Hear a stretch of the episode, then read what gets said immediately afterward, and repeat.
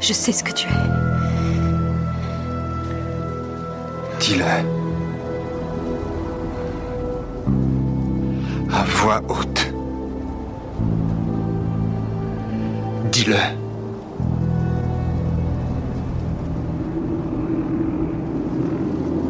Un vampire. Est-ce que tu as peur?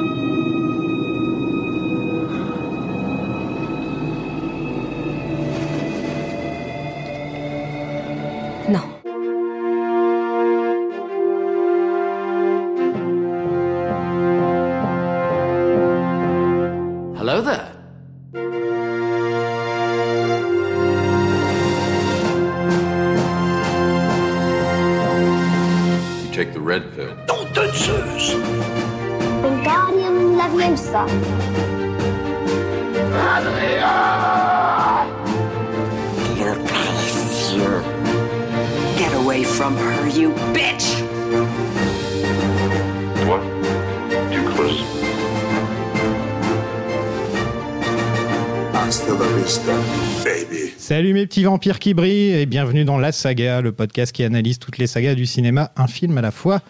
Je suis Sofiane Cassie et cette semaine je vais creuser plus profond que les joues de Bobby Pattinson pour vous parler de la saga Twilight, l'énorme succès adapté des romans Young Adults de Stephanie Meyer. Euh, J'ai jamais vu la saga, donc ça devrait être drôle. Je crois que c'est la première saga que je découvre à 100% depuis le début du podcast. Je pensais avoir vu le premier, mais en fait, j'avais vu beaucoup de scènes du premier, mais je l'avais pas, euh, je l'avais pas vu en entier en fait. Quoi. Je savais qu'il y avait du baseball et que Pattinson il faisait une drôle de tête quand elle entrait dans la pièce. En dehors de ça, je savais pas grand chose. Pour m'accompagner cette semaine, elle écrit et parle entre autres du côté de Sorociné et de Fucking Cinéphile. Oui, Bienvenue Manon. merci. Quelle est ta saga préférée? Alors là, euh, tu me poses un peu une colle. Parce que je n'y ai absolument pas réfléchi, je dois t'avouer. Ouais? Même pas une qui te vient en tête là comme ça? Le Seigneur des Anneaux? Ouais, bah, c'est bien. C'est bien. Ça, ça revient souvent le Seigneur des Anneaux. On n'a juste pas le droit de dire Star Wars. C'est la seule règle du podcast. On parle pas de Star Wars. Voilà. Qu'est-ce que c'est Twilight pour toi? Alors Twilight, c'est d'abord une histoire que j'ai découvert quand j'étais au collège, il me semble, parce que je suis vraiment, euh, j'étais adolescente en pleine dans la folie Twilight. Donc c'était d'abord des livres qu'on m'a conseillés. J'ai lu les livres et j'avais quelque chose comme 13 ans. Et j'ai trouvé ça absolument génial parce que le côté un peu euh, vampire maudit, torturé et l'histoire de romance, pour moi, c'était vraiment le top. Euh, bon, puis après, il y a eu la sortie du premier film et là encore l'événement.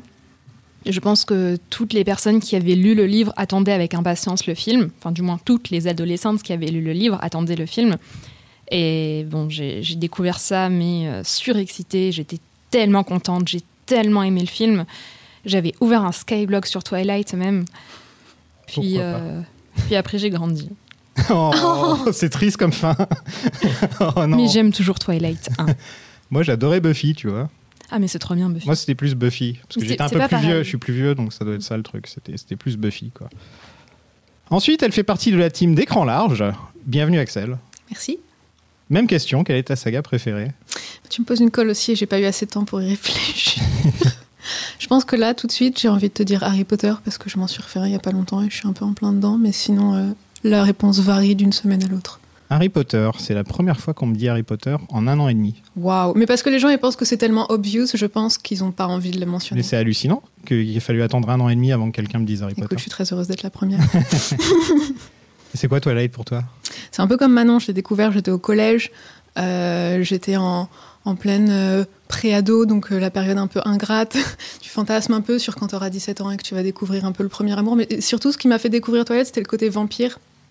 Mes parents m'ont un peu élevé au, au entretien avec un vampire et, et tout ce genre de choses. Donc c'était plutôt ce côté-là qui m'a plu au départ. J'ai aussi commencé par lire les livres. Et après, forcément, quand le premier film est sorti en 2008, alors là, ça a été la consécration pour moi. Je suis tombée amoureuse de Bella et pas, de, pas des deux autres. Mais euh, et voilà, et après j'ai suivi l'aventure. Et pareil, j'ai grandi il y a tout un temps où j'ai renié la saga parce que c'était très très cool de pas aimer Twilight, parce que c'est toujours très cool de taper sur ce que les adolescentes n'aiment pas pour une raison obscure.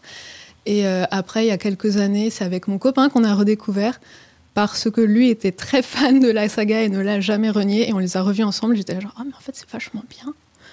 Enfin, le premier en tout cas, selon moi. En tout cas, le premier, on me dit tout le temps, le premier, ça va. Le premier est très chouette. J'ai vraiment pas envie de voir les suites, aussi, mais après, ça part en. Ça va être difficile les suites, je ah, pense. je pense, oui. Mais le tout dernier en particulier a une petite saveur sympa, tu vas voir. Il y a un côté nanar, c'est ça? Non, j'aurais bien aimé. Et enfin, il est derrière la chaîne Intercut ou Intercut. Euh, oula, j'ai jamais réfléchi à la question. jamais, tu t'es pas jamais posé la question. Ouais, complètement. Sur Inter- YouTube. Salut Louis, quelle est ta saga préférée? Bah, du coup, je suis content d'être troisième et d'avoir eu le temps de réfléchir à la question. Instinct- Instinctivement, comme ça, j'aurais dit si tu gardes les trois premiers seulement, Pierre des Caraïbes. Ouais, Euh, première fois qu'on le dit aussi, tiens. Ouais, si, si t'enlèves les trois premiers, donc enfin, si t'enlèves les deux derniers, tu gardes que les trois premiers, donc je triche un peu. Hmm, oui. Mais bon, on va- je pars quand même sur Pirates des Caraïbes. Ouais, Je reste T'aimes- là-dessus. t'aimes bien de faire les trois Ben écoute, tous les ans, tous les ans tous les ans, c'est Ah, euh, une soirée Pirates des Caraïbes. Ah bah quand je tomberai dessus, euh, faudrait que je t'invite alors. Ah bah avec grand plaisir. avec grand plaisir. Alors t'es un homme Euh, oui. et tu aimes Twilight. Eh ben, ah, ah, là, attends. doucement, doucement. Euh, je, je défendrai le premier Twilight jusqu'à la mort, Ouais. vraiment. Puis le reste, bon bah les gens disent bien ce qu'ils veulent. euh, moi, j'en pense beaucoup de mal, mais euh, mais le premier, par contre, je, je- je vais vraiment le défendre. Tu vas le défendre J'aime beaucoup la réalisatrice. Ouais. Je sais pas, je le dis pas trop fort, mais j'aime beaucoup la réalisatrice. Non mais t'as le droit. Oh bah, je vais, on va en parler. hein. Ouais, on va parler d'elle, il y a beaucoup de choses à dire sur elle. Mm. Donc vous avez lu, est-ce que tu as lu les livres? Non, Non. Donc il y en a deux qui ont lu les livres. Est-ce que les livres sont mieux que les films ou est-ce que c'est assez fidèle? Hum, je vais dire que c'est c'est pas du tout le même média comme le premier, enfin comme le premier n'importe quoi. Comme les quatre livres ont été écrits à la première personne, déjà t'as une perspective qui est totalement différente de ce que tu peux voir dans le film. T'as vraiment un accès à ce que pense Bella et plus tard euh, à, à Edward quand euh, elle a sorti Midnight Sun euh, là cette année ou l'année dernière, je sais plus. Et du coup, c'est pas du tout le même regard en fait sur le film. Il se consomme complètement différemment du livre. Et je pense que les deux sont très complémentaires d'ailleurs. Je pense qu'il faut avoir vu et lu Twilight pour être en mesure d'apprécier ou déprécier pour certains à sa juste valeur la saga. Parce que les livres, c'est tout écrit du point de vue de Bella. Ouais. Alors après, dans les de temps à autre, il y, a des- il y a des chapitres qui sont écrits du point de vue de Jacob et euh, je crois que c'est à peu près tout, mais je suis pas sûre. Ah ouais, les livres sont un peu lointains pour moi pour le coup. Je les ai pas relus. Il n'y a pas que Bella? Enfin, je sais plus. Non, non, il y y a de très mauvais chapitres écrits du point de vue de Jacob. Euh, je crois que c'est dans le 3 ou le 4. Ah Je ne me souviens plus. Ah, dans le 4 peut-être, Ouais. quand il rencontre euh, René Smé. Ouais, mais encore avant, justement, quand il essaye d'oublier Bella et il Spoilers essaye de trouver. Oh, pardon Non, je déconne, c'est pas grave. C'est Twilight, c'est Twilight. Bon, Juste en gros, il cherche quelqu'un d'autre parce qu'il sait que c'est peine perdue et il y a des. Ils sont très très mauvais. Il, il est si creepy. Il cherche quelqu'un qui ressemble à Bella pour se distraire, mais voilà quoi. Ah, c'est sympa ça. Ouais. T'es pas Ouais. prêt, hein? Non, T'es vraiment... vraiment pas prêt. Oui, j'ai entendu des trucs sur le le- l'enfant euh, de Bella. Ouais. Non, mais il faut que t'en fasses l'expérience. Ouais, je vais, je vais, je attendre. cherche pas à je vais attendre. Le scénario de tous les films est signé de Melissa Rosenberg, qui euh, avait auparavant écrit le film Dance, euh, Danse euh, Step Up avec Channing Tatum. Et à la télé, elle a, elle a écrit Ali McBeal, enfin pour Ali McBeal, Dexter, The O.C. et était la showrunner de Jessica Jones. C'est éclectique comme parcours. Bonne petite carrière. C'est elle qui a, fait tout- qui a écrit tous les films. Mais elle est surtout connue à Hollywood comme une des premières grévistes et une des têtes du mouvement pendant la grève des scénaristes de 2007. Et en fait, elle a travaillé super rapidement sur le script de ce film pour le terminer avant la grève. Hmm. Et donc, euh, le scénario est très rushé. Et même le tournage. Apparemment, ils ont quand même fait un film par an. Donc, à chaque fois, c'était super rushé. Je pense que c'est peut-être pour ça que la qualité, avec le temps, c'est peut-être. euh, Ou alors les livres étaient déjà mauvais. Je pense que c'est plutôt le côté marketing qui a plombé la saga. Ouais. Ouais. Bah, en fait, j'ai surtout l'impression que la, la saga s'est aussi complètement reposée sur ses lauriers. Ils ont trouvé une euh, recette qui fonctionnait et ils n'ont pas cherché à faire quelque chose de bon à partir de ça. C'est ça. Puis ils ont beaucoup trop mis. Enfin, je sais que les romans sont axés sur la romance, étant donné que c'est la découverte de la romance d'une adolescente qui tombe amoureuse pour la première fois et blablabla. Mais faut pas oublier aussi que Twilight, c'est bizarre. Et il y a un peu de surnaturel quand même. Enfin, faut pas aller chercher trop loin non plus, mais c'est pas que une histoire d'amour. Et malheureusement, à mesure que les, les films passent, l'accent est de plus en plus mis là-dessus et d'une façon qui est pas nécessairement toujours très euh, glorieuse, je trouve. Ou très à propos. Ah, je sais pas si je suis d'accord. euh, parce que Premier débat. Après, après c'est c'est très personnel parce que quand j'avais lu les livres, par exemple, tous les segments avec les, les Volturi, j'avais trouvé ça sympa dans le 2, mais après, honnêtement, les Volturi ils sont pas très crédibles en grand méchant et je m'en étais très très vite lassée. Du coup, au final, euh, heureusement que je trouve même que les films mettent trop l'accent dessus. Mhm. je, je trouve qu'ils arrivent pas bien à se positionner par rapport à ça et ils ont du mal à faire des personnages euh, qu'on découvre ensuite dans l'univers des vampires des personnages complètement crédibles et pas des espèces de mauvais cosplayers euh, qui ne savent pas quoi jouer. Mais ça, c'est dès le premier film. Non. Non. Oh non, parce que les antagonistes, ils sont un peu plus développés quand même. Ah, bah, là, je suis mal barré. Hein. Toi, tu que, je suis très mal barré, là. tu trouves que dans le premier film, on est sur des, euh, des cosplays de vampires? On, Des on- cosplays non, de on est sur, sur les méchants. Enfin, les, les- les trois méchants qu'on voit, non, enfin, il y en a surtout deux qui sont méchants, Ouais. mais ils sont pas développés. Ils sont juste. Enfin, je trouve qu'ils viennent juste. On est les méchants. Enfin, à chaque fois qu'ils arrivent dans le film, c'est un peu le côté. On est les méchants. Et en plus, ils kidnappent un peu le film parce que je trouve qu'il y a, il y a une romance entre Edward et Bella qui, qui, pendant les deux tiers du film, qui est vraiment là-dessus. Les deux premiers actes sont vraiment centrés sur ça. Et le troisième acte, on te pique un peu l'histoire pour te dire, et maintenant, il y a des méchants vampires. Mm. Et- Non, mais Ouais. justement, les, les méchants, c'est euh, James qui euh, est poussé uniquement par euh, sa, son envie de tuer des gens. C'est c'est un peu le contraire d'Edouard. Et là, on voit à quel point Edouard est un homme bon, un vampire euh, plein d'amour. Pour moi, c'est un peu ça. J'ai toujours vu James euh, comme euh, contraire d'Edouard, un peu comme Victoria, je pense, qu'elle s'appelle Victoria. Ouais. Victoria est un peu le contraire de Bella, parce que c'est un peu une femme super sexy et tout. Confiance en elle. Ouais, ultra confiante et tout. Et à côté, il y a, il y a Bella qui est en jean basket. Il y a cette espèce de, de côté contraire qui, pour moi, du moins, a comme but de mettre en valeur le couple euh, Bella et Edouard. Ça arrive trop tard dans le film, c'est ça mon problème en fait. Ouais, mais c'est, je trouve que ce méchant, sa, sa trajectoire, elle est pas mal parce que il veut vraiment juste euh, tuer Bella pour affronter Edouard, euh, un Edouard qui a perdu le contrôle, qui est juste hyper énervé, qui se retient plus. Pour moi, c'est, c'est vraiment un chasseur au sens. euh, Enfin voilà, il veut juste avoir un défi euh, à sa hauteur et je trouve que c'est plutôt. euh, au moins, il y a une tentative de trajectoire du méchant, je trouve là-dedans.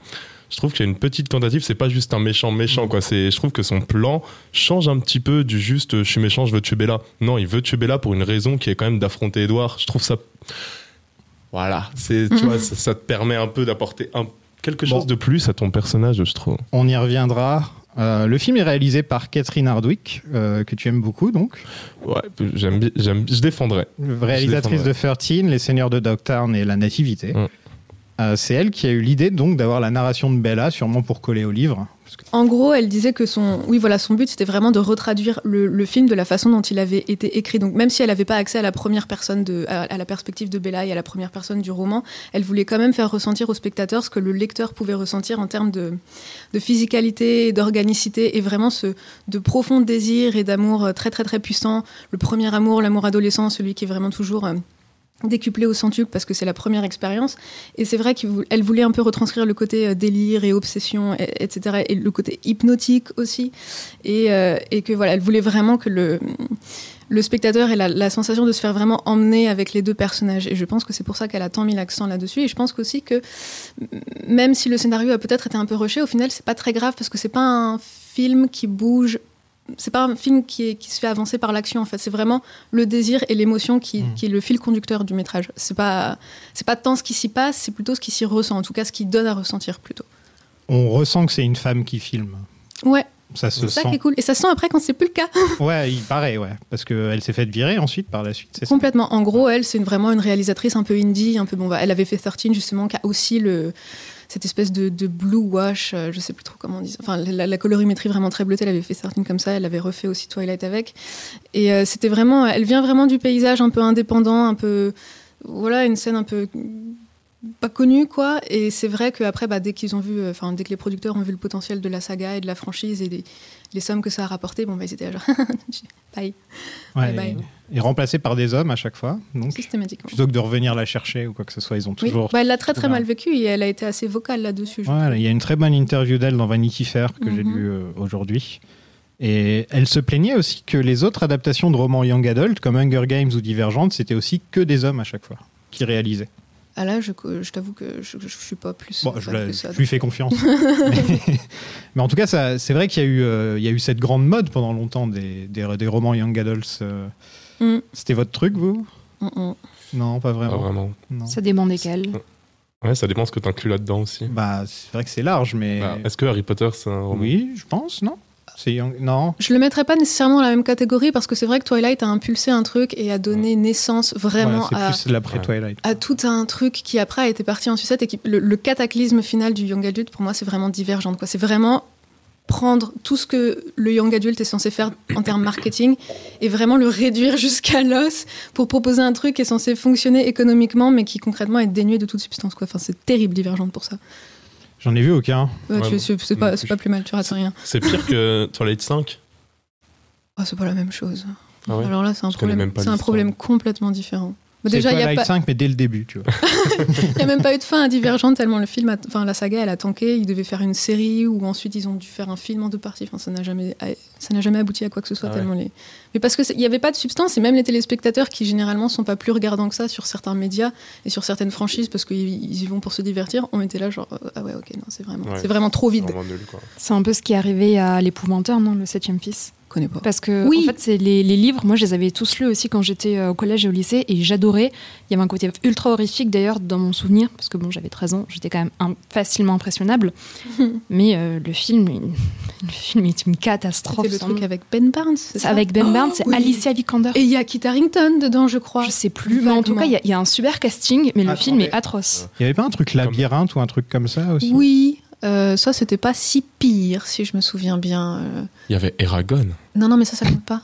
Déjà, Ah, ils en ont ouais, fait qu'un Eragon. en film. Être. Ouais, mais ça a été un peu comme le, le septième fils, Eragon, en fait. Oui, ça mais ça va être le même, rebooté. euh, Eragon, Ah ouais ouais. Je sais plus si c'est sous format sériel ou euh, en long métrage, mais ça va être rebooté. Eragon, c'est en série, je crois, sur Disney+. Ouais, voilà, ça passe. Ouais. pas- Ouais, ça a été annoncé il y a quelques jours, mais ils avaient prévu, euh, ils avaient prévu plein de films sur Eragon. Vous voulez pas semble. faire une, une série sur l'épouvanteur aussi, quelque chose comme ça Aucune idée. Ils ont vraiment beaucoup d'ambition euh, et finalement, ouais, ça n'a jamais Euh, continué. Moi, je veux, mon adaptation réussie de, de l'épouvanteur. L'épouvanteur. Ouais. C'est euh, le fils de l'épouvanteur, quelque chose comme ça. Et le, le film, il doit s'appeler Le Septième Fils. Au casting, on va surtout se pencher sur les deux premiers rôles. Euh, vous saviez que Stephanie Meyer avait imaginé Henry Cavill quand elle a écrit le rôle d'Edward. C'est autre chose, hein Ça, c'est pas pareil. C'est Batman et Superman. Bon, ok. C'est juste c'est parce pas pareil. des longues canines. Pour- Non, mais ça va pas le faire en fait. Non. C'est pas du tout. heureusement, heureusement que c'est pas elle qui a eu le dernier choix sur le casting. hein. Non, mais c'est bizarre. Quoi. Non, mais c'est horrible. Enfin, le, Enfin, le mec. J'imagine euh, pas du tout lui en vampire. euh, Mais il ressemble à Mais quoi voit, Ténébreux, il a pas, il a pas du tout ce côté ténébreux, Ouais. gothique, justement. Et oui, effectivement, c'est un peu l'image du, du super beau gosse, un peu plat, effectivement, tel que décrit dans le livre. Mais honnêtement, il ne colle absolument pas au profil d'Edouard comme je l'imaginais quand j'étais ado, parce qu'il y a, Ah dans ce qui dégage, il y a quelque chose qui est complètement incompatible. Et il est un peu trop Ben- parfait, alors que Ouais. justement, Pattinson, on le voit la première fois, on dit Je sais pas si je veux lui mettre une claque ou lui enrouler une, ou lui Ah rouler une ouais. pelle, tu vois. Ah ouais, Henri Cavill en 2005. Ah ouais. Ouais, c'est vrai que. Ouais, après, il y a un move, hein. Il y a, Bah, je il y a pense quand même une énergie, je trouve. pré-Superman aurait vaguement pu coller. Il était quand même pas aussi Ouais. baraque et aussi poli. et Ouais, aussi c'est ça. mais- Ah, ouais, parce que maintenant. euh, Ouais, non, c'est. Bah, De toute façon, après, maintenant, le truc, c'est qu'on l'a identifié aussi. Enfin, Ouais. Henri Cavill. euh, bah, tout le monde le veut en James Bond, là, en ce moment. Quelle horreur. Alors que je trouve qu'au contraire, il est trop connu maintenant pour être ouais, je James serais Bond. pas. Ouais, Daniel Craig aussi. hein. Il Alors, était beaucoup j'ai- moins connu, Daniel. Beaucoup moins, mais euh, tu il a vois, juste genre. fait Layer Cake. Hein. Quand il était dans euh, Mission Impossible, Henri Cavill, moi, je pensais pas à Superman. Non, c'est vrai. Il avait Tu une vois. moustache en même temps. Et C'est vrai qu'il avait Mm. une super moustache. C'était le CGI. mais euh, je pense que ça, je pense que ça pourrait passer. Pattinson, il venait de se faire virer de son boulot précédent et il était endetté. Donc, euh, forcément, il a dit oui. Je savais pas pour le boulot précédent. Par contre, il avait dit qu'il était quand même assez. Il est, il est connu maintenant pour euh, renier la franchise, quoique je crois qu'il a un peu fait la paix avec depuis. Ça a l'air d'aller. maintenant. Mais euh, à la base, il était chaud. Hein. Il Et était que pour l'argent. motivé. Ouais. Pour, Ouais, le, pour premier, ils étaient vraiment. Enfin, je sais qu'ils avaient fait des interviews avec euh, la réalisatrice, et quand on les entendait parler avec Kristen Stewart, ils disaient des choses intelligentes. Enfin, on Ouais. voyait vraiment qu'ils avaient bossé leur personnage, qu'ils avaient Trop bossé, qu'ils avaient discuté. Ouais, probablement. il a, Ils avaient vraiment une après. discussion là-dessus et tout, et que c'était pas juste des gens qui étaient arrivés pour faire leur taf, euh, pour euh, juste regarder à côté de la caméra euh, pendant euh, 1h30, 2h en l'occurrence, il me semble. Mais, euh, et par la suite, justement, c'est devenu un peu ça, j'ai l'impression, parce qu'ils ont, ils ont dégoûté par la façon dont la, la saga a vrillé. Ils ont été dégoûtés par, je pense, aussi les, les choix artistiques des réalisateurs qui ont pris la suite. Qui, ça a euh, vampirisé leur vie aussi. Ouais.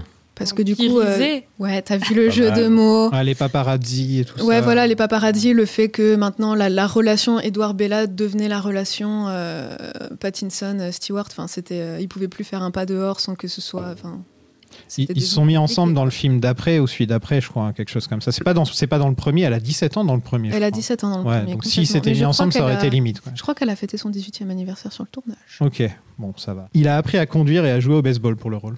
Waouh. Et Wow. aussi, c'était la première fois qu'il faisait un accent américain. Et il a pas pris de cours pour le faire. Ça s'entend. Ouais, ça s'entend un peu. il fait pas américain. ouais. Bah, euh, bah, le personnage, il est américain de base dans le livre. Il est.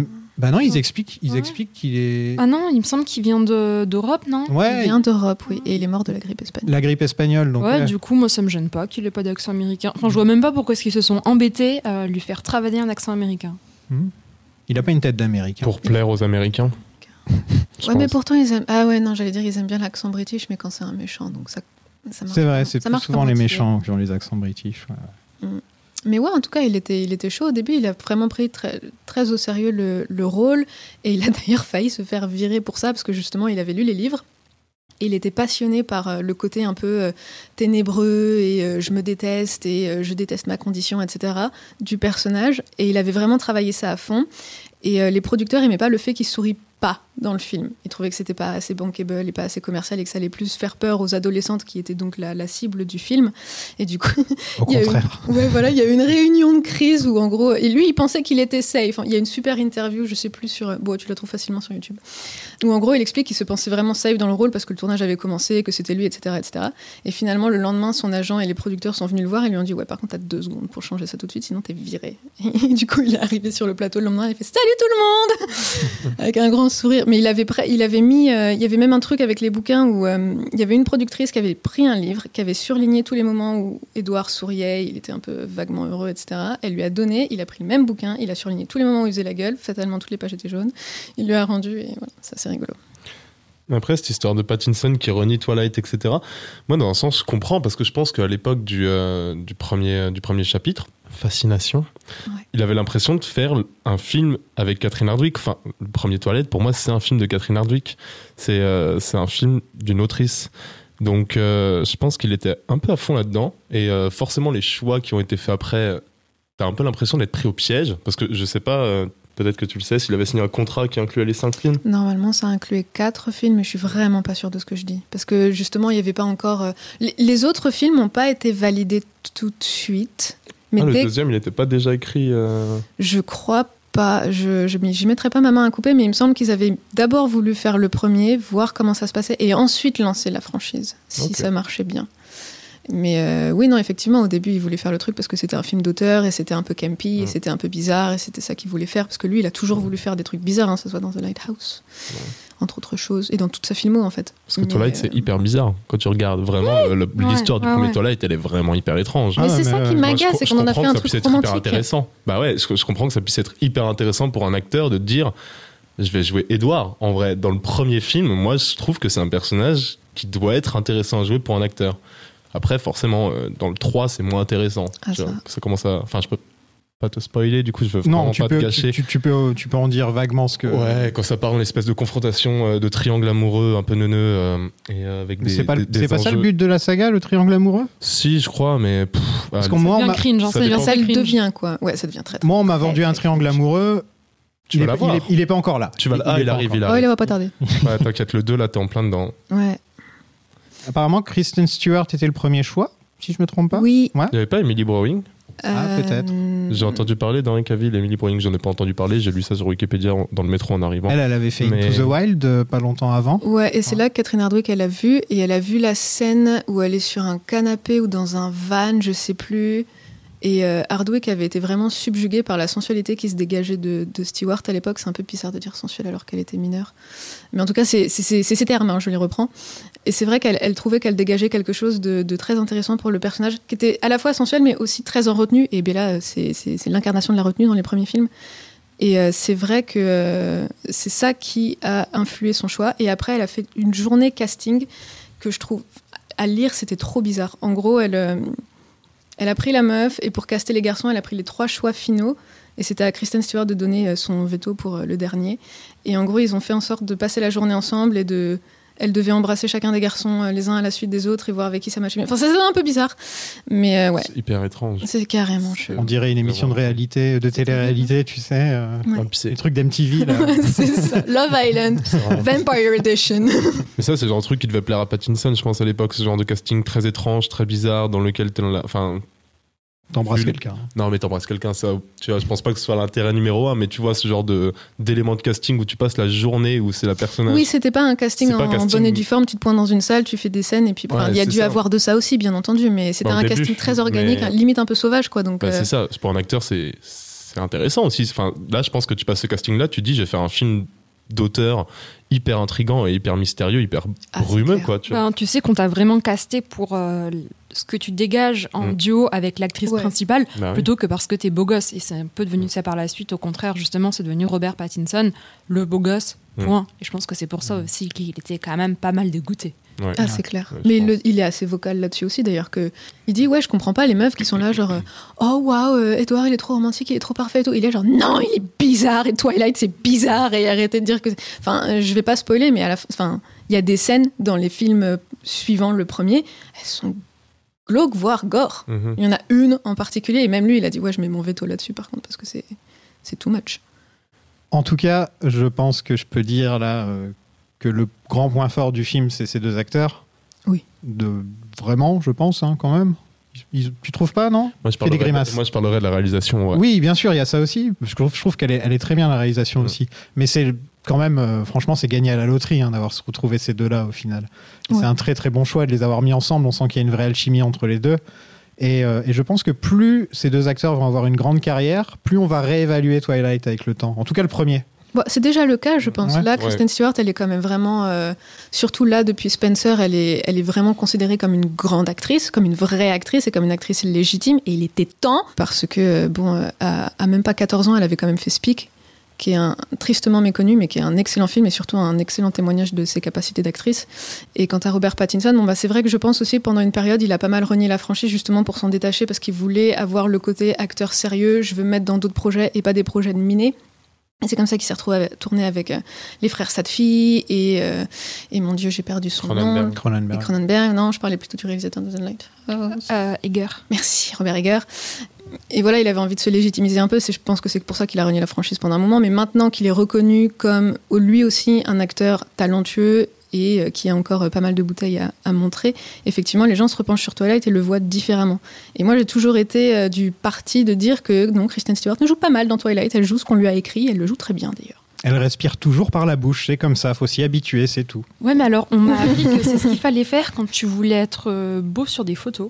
On lui a trop jeté la pierre, je pense, pour son interprétation de, de Bella, comme quoi elle est toujours en train de, soupirer, de se toucher les cheveux, d'être euh, perpétuellement maladroite et, de, balbutier sur ses mots et de jamais pouvoir aligner trois phrases d'un coup. Sauf que déjà, la méthodologie de Kristen Stewart, ça a toujours été, et elle en a reparlé euh, quand elle a tourné avec Olivier Assayas euh, sur ces deux films il n'y a pas très très très longtemps, quoique ça commence à faire un peu maintenant, mais peu importe.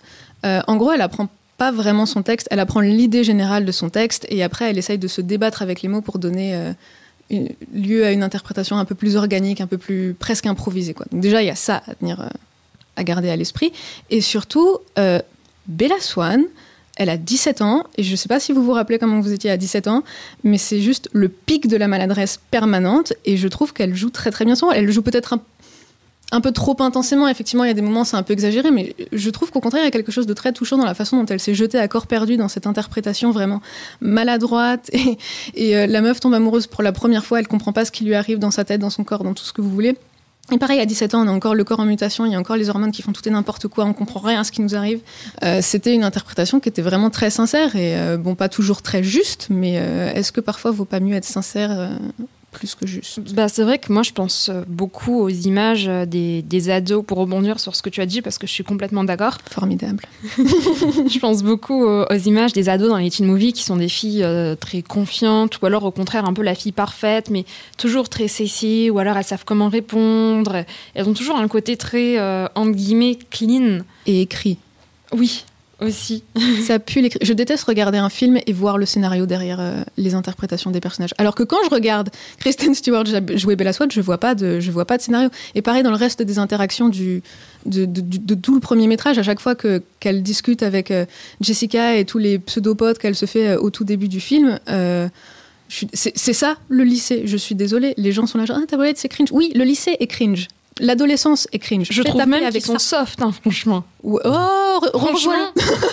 mais justement, je l'ai revu et franchement, je pense qu'on peut trouver pire, non? Ah oui, il y a pire. Ouais, mais je veux dire. Je euh, qu'il y a bien pire, mais ouais, ouais. oui, c'est- 14 ans.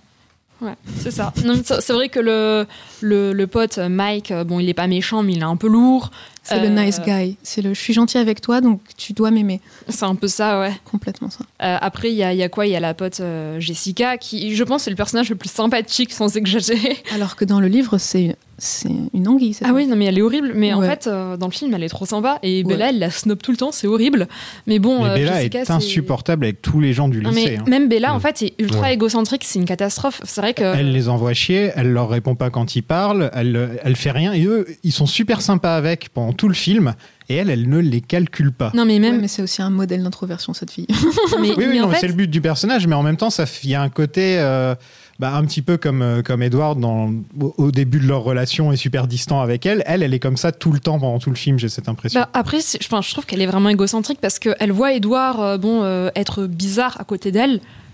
Euh, première pensée, oh mon dieu, il me déteste. Alors que bon, ça se trouve, le mec, je sais pas, il, a- il était Oh, malade, un truc comme ça. de l'anxiété sociale, c'est ce que ça te fait. Ouais, mais voilà. Enfin, il se c'est pince le nez bizarre. dès qu'elle entre dans la pièce. Quoi. ouais, mais moi, je me suis dit, je sais pas, il est, il est malade, enfin, un truc comme ça. Après, euh, il demande à changer de cours.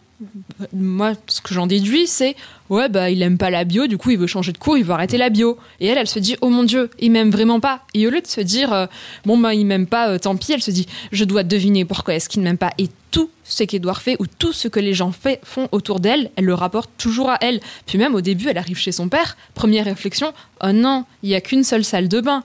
Enfin, elle est insupportable, Bella. Ouais, c'est une ado, quoi. Ouais, moi je trouve ça cohérent aussi euh, dans, dans l'écriture. En vrai, euh, voilà, tu, tu montres quelqu'un de 17 ans qui déménage, qui connaît personne. Je trouve. Je vais Ah, pas mais dire j'étais j'étais probablement comme ça quand j'étais ado. Je pense qu'on était tous comme ça en T'es vrai. t'es très très très Oh, égocentrique quand qu'on est, on est odieux. On Ah est ouais. odieux et euh, je pense que c'est un peu la seule manière de diriger, euh, de diriger Robert Pattinson et Kristen Stewart dans le premier Twilight, en fait, de de- d'accentuer, genre, les réactions de. Le jeu de Robert Pattinson dans le premier Twilight, pour moi, c'est exactement ce qu'il fallait faire. Euh, le, le voir carrément se boucher le nez, mais faire une tête de six pieds de long quand, euh, quand euh, Kristen Stewart rentre dans, la, rentre dans la classe, etc. En fait, le too much, euh, je trouve ça, je trouve que c'était la seule manière de sauver les interactions entre les deux. Et puis encore une fois, c'est cohérent avec la filmo de Catherine Hardwick qui adore ça. Je suis Donc, si tu fais pas du too much dans Twilight 1, mais putain, c'est chiant, c'est triste, c'est gris, c'est déprimant, quoi. Mm. Ça marche pas. Ça Ouais, marchera c'est- jamais. D'ailleurs, c'est ce qu'ils essayent de euh, faire, un jeu beaucoup plus naturaliste. euh, dans, pff, dans le 3, dans le 4, euh, ils essaient de faire un truc alors que le scénario est mille fois plus neuneux, de faire une direction d'acteur mille fois plus euh, vraie, entre guillemets.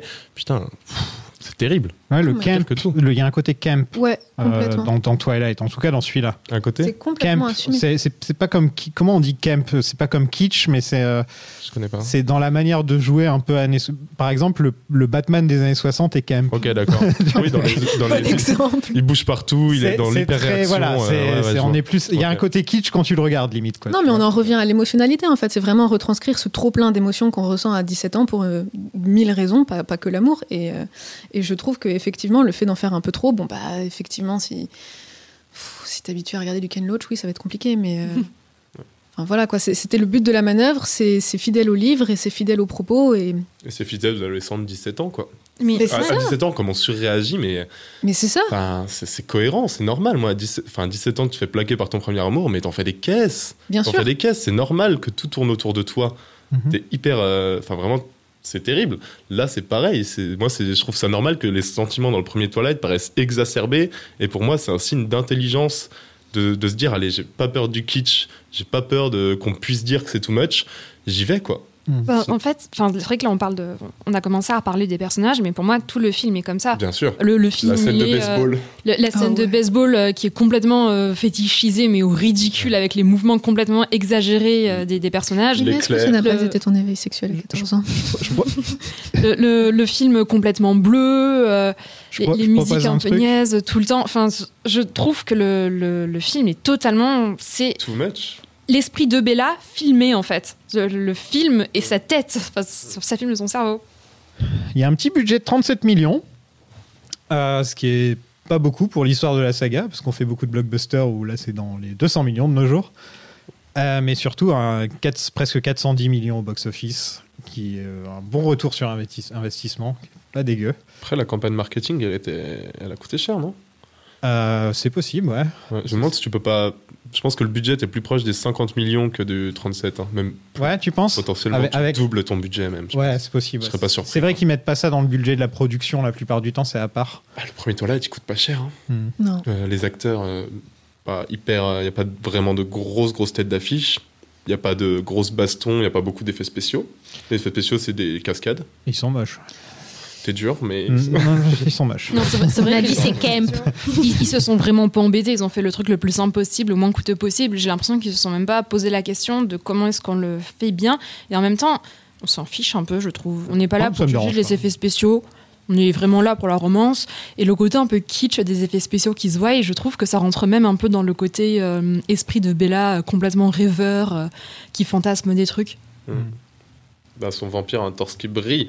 Le, le- le truc, c'est que euh, ces effets spéciaux-là, ils définissent aussi. euh, Enfin, du coup, ouais, ça, ça va dans le sens qu'ils n'avaient pas prévu que ce soit une saga de cinq films. Mais euh, du coup, c'est le premier film définit un- une direction artistique. Normalement, dans, dans une saga, le premier film définit la direction artistique qui fait que ta saga va rester cohérente. Là, ça n'a aucune cohérence. Enfin, je trouve même, tu regardes l'état. En fait, tu regardes des plans de Twilight 3 et de Twilight 1, mais ça n'a rien à voir. Ça n'a aucun sens. Ouais, Alors, il y en a un qui est étalonné et pas l'autre. bah, il y en a un qui a des, des plans, c'est presque des inserts. Dans, dans le 1, il y a, il y, a des- il y a des plans qui sont vraiment quasiment des inserts. Dans le 3, euh, c'est, euh, c'est filmé euh, pff, Ouais, c'est très lisse. de manière quoi, plate, de manière lisse, comme n'importe quel autre euh, blockbuster un Blockbuster, peu friqué, euh, étalonnage typique de- du blockbuster. Ça un peu ressemble plus à une pub qu'à Twilight au final. Oh, le premier avait des petits aspects pub aussi, Ouais. mais forcés Oh, justement, tellement forcés. mignon. Supermassive Black Hole, baseball, Bah, les ouais. scènes comme ça, c'est un clip Tu MTV, mais c'est, vu je suis complètement d'accord avec la ça. première. Ah mais non, non, non, non. ah, Ouais, mais justement, pour moi, ce côté MTV, c'est, ça se rapproche de, de Sortine, de ce que Ah, faisait à la d'accord. Hardwick. Moi j'adore cette scène. Et je pense qu'elle a vraiment fait cette scène avec le côté, tu dis pub, mais je pense que c'était complètement volontaire d'avoir ce côté, euh, Mhm. justement, où elle fétichise tous les mouvements, où euh, les vampires ils font un truc complètement kitsch, euh, ils font des grands gestes, ils sont super forts, super concentrés et tout. Le moment où Moi, c'est elle vraiment- lance la balle. Le moment où il saute dans les airs, il y a un Ouais, éclair. Alice, quand, ouais, je, je vois le plan, ouais. Uh-huh, uh-huh. Ouais, celui-là. Ce fameux plan d'Alice. euh. C'est comme ça que tu te rends compte que t'es Tim Bella. Eh bien, je propose qu'on passe au film.